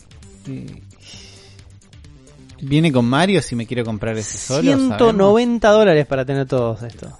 Es muchísimo. No, el Starter Pack viene con Mario. El O sea, Starter no, Pack no me puedo comprar, o sea, si me compro el de Bowser tengo que pelearle con un Playmobil a Bowser. Ponele. Y no va a ser, y no va a ser interactivo. y no hay forma de que sea interactivo. Claro. Me enojo. y tiro 200 todo. dólares vas a gastar con esto. No, no, no puedo. Casi una No, Nintendo pero- Switch. Una Nintendo Switch Lite. Claro. Para Sí, pensarlo. Es muy lindo, chicos. eh, Vamos, a ser, vamos a ser sinceros. Es muy lindo. ¿No podría ser más lindo el Mario? ¿No, no les pasa eso? ¿Cómo? Es raro el Mario. Es lindo A todo. mí me re gusta, boludo. Me, Me, re me gusta gusta toda la interacción. Me parece que Mario podría tener un toque de cuello, no sé, como un, un poquito de. Parece Yo que creo que podría haber sido más flaquito. ¿no? Un poco. Como que hay Sí. un tema de batería, Bluetooth, una complicación tuvieron en el diseño. Para mí es muy lindo todo igual. El Bowser me parece muy copado. El, El Bowser me parece muy copado. El, Bowser me el encanta. set de starter del mundito me parece fantástico. 190 dólares es una locura. Eh, muchísimo. Es una locura. Pero, ¿qué le vamos a hacer? Hablando de locuras, acá es donde estos son los momentos que nos encantan, que nos vuelven locos a nosotros, que son los informes fiscales de Nintendo. Y obviamente, con toda esta situación, Nintendo dijo, vamos a esperar un poquito. Por eso, Nintendo lo que hizo fue anunciar la fecha en la que nos van a dar eh, los resultados del año fiscal, que va a ser el 7 de mayo, que va a ser justo el día después de que se levante el estado de emergencia que hay en siete prefecturas de Japón en este momento. Ahora, el anuncio de esta fecha había sido antes de que haya un estado de emergencia. Y al mismo tiempo, el estado de emergencia no afecta a Kioto, que es donde está Nintendo. Entonces, Esto, el coronavirus es todo un plan de Nintendo para sacar el Animal Crossing en medio de la cuarentena. Yo se los dije. en, en esta nota que estoy leyendo, además de dar muy, muy, muy, muy, muy poca información, no hay ninguna prueba que contrarreste tu teoría, Afro. Así que ¿Viste? no sabemos. Eh, no sabemos nada. Nintendo además no anunció absolutamente nada de qué van a anunciar o decir. Solo que esto va a ser el 7, el 7 de mayo. Así que vamos a estar atentos. A ver qué pasa. A ver cuánta guita ahí- ganaron ahí- con Animal Crossing. claro, ahí es cuando nos vamos a enterar cuánto vendió Animal Crossing. Exactamente. Y nada más. Sabemos que Nintendo está a salvo, ¿no? Que eh, Kyoto no está en un estado de emergencia. Pero nada más, ¿no? Nintendo No solo a salvo, la deben estar contando con pala. es así. Sí, sí, porque las Switch sí. además están agotadas en todo el mundo, tipo, es como... Sí, un los desastre. Ri- Ring Fit Adventures también agotados en todo el mundo. No descartemos la teoría de Afro. No quiero acusar a ninguna empresa de nada. Tampoco. Pero no voy a descartar la teoría. No lo hagas, Uri. No lo hagas. Guardala y veamos qué pasa en el futuro. Porque el futuro, además de ser un excelente podcast, es un destino incierto. No sabemos qué Pero va a pasar. no sabemos qué va a pasar. Pero si de algo pueden estar seguros, si algo puede estar seguro es que la semana que viene van a tener el episodio 147 del Cerebro de la Bestia. Muchas gracias por acompañarnos hasta este momento, hasta este final de episodio. Recuerden seguirnos en todas nuestras redes sociales, arroba la bestia pod en Twitter e Instagram, los lugares donde más activos estamos. Zona Fantasma TV en Facebook y en YouTube. En YouTube está la versión audiovisual de este episodio y la caja de comentarios más limpia y correcta del internet. Mira, Lo es puedo poco. asegurar. Es un montón. Es un montón. Armada Fantasma en Facebook también es el grupo de toda la gente que le gusta el cerebro de la bestia y los contenidos de Zona Fantasma TV. Se reúnen ahí, charlan, se comparten memes, todas cosas lindas. Y si vos sos como este muchacho que tenía el mejor apellido del mundo, pero como yo soy muy, muy terrible con los nombres, ya me lo olvidé, esa persona se llamaba Franco Capobel y querés eh, ser partícipe de a nivel económico, a nivel estructural del cerebro de la bestia, puedes hacerlo a través de patreon.com barra zona fantasma TV o Mercado Pago, vas a encontrar los links en la descripción y donar un poco de dinero para que este proyecto siga creciendo semana a semana, mes tras mes, año tras año. Gente, gracias por acompañarme, gracias Zuli por este momento. Gracias Juan por este lugar. Le quiero dedicar este programa a todas las personas que se compraron una tele en un videojuego y la disfrutaron. Quiero en los comentarios gente acordándose de qué juegos te puedes comprar una tele. Sí. O ¿En el gente que me te puedes comprar una tele? Me imagino que sí. En alguno de todos los Yakuza tenés que poder comprar. Hablando de eso, me quiero comprar el Judgment. Me lo voy a comprar. Uy, sí, ese juego había que jugar. Había que jugarlo. Hay que ¿No jugarlo. había sí. una demo? ¿O existió solo en Japón la demo? No voy a chequearlo, Uri. Ojo, Te eh. prometo que lo Ojo. chequeo. Afro, muchas gracias por estar acá. Gracias por salvarme Gracias las por papas de tener un furcio periodístico enorme. Mm. Voy Para eso estamos. Voy a, confiar, voy a confiar en las fuentes más adelante, a pesar de que no me guste el diseño de la página. Hay, hay que, hay que confiar en el contenido, no, no en lo visual. Eh, pues ponele. Y gracias a todos ustedes eh, por acompañarnos. Es un episodio lindo, largo, parejo, dentro de todo. Mi nombre es Juan y me despido hasta el próximo episodio de El cerebro de la bestia.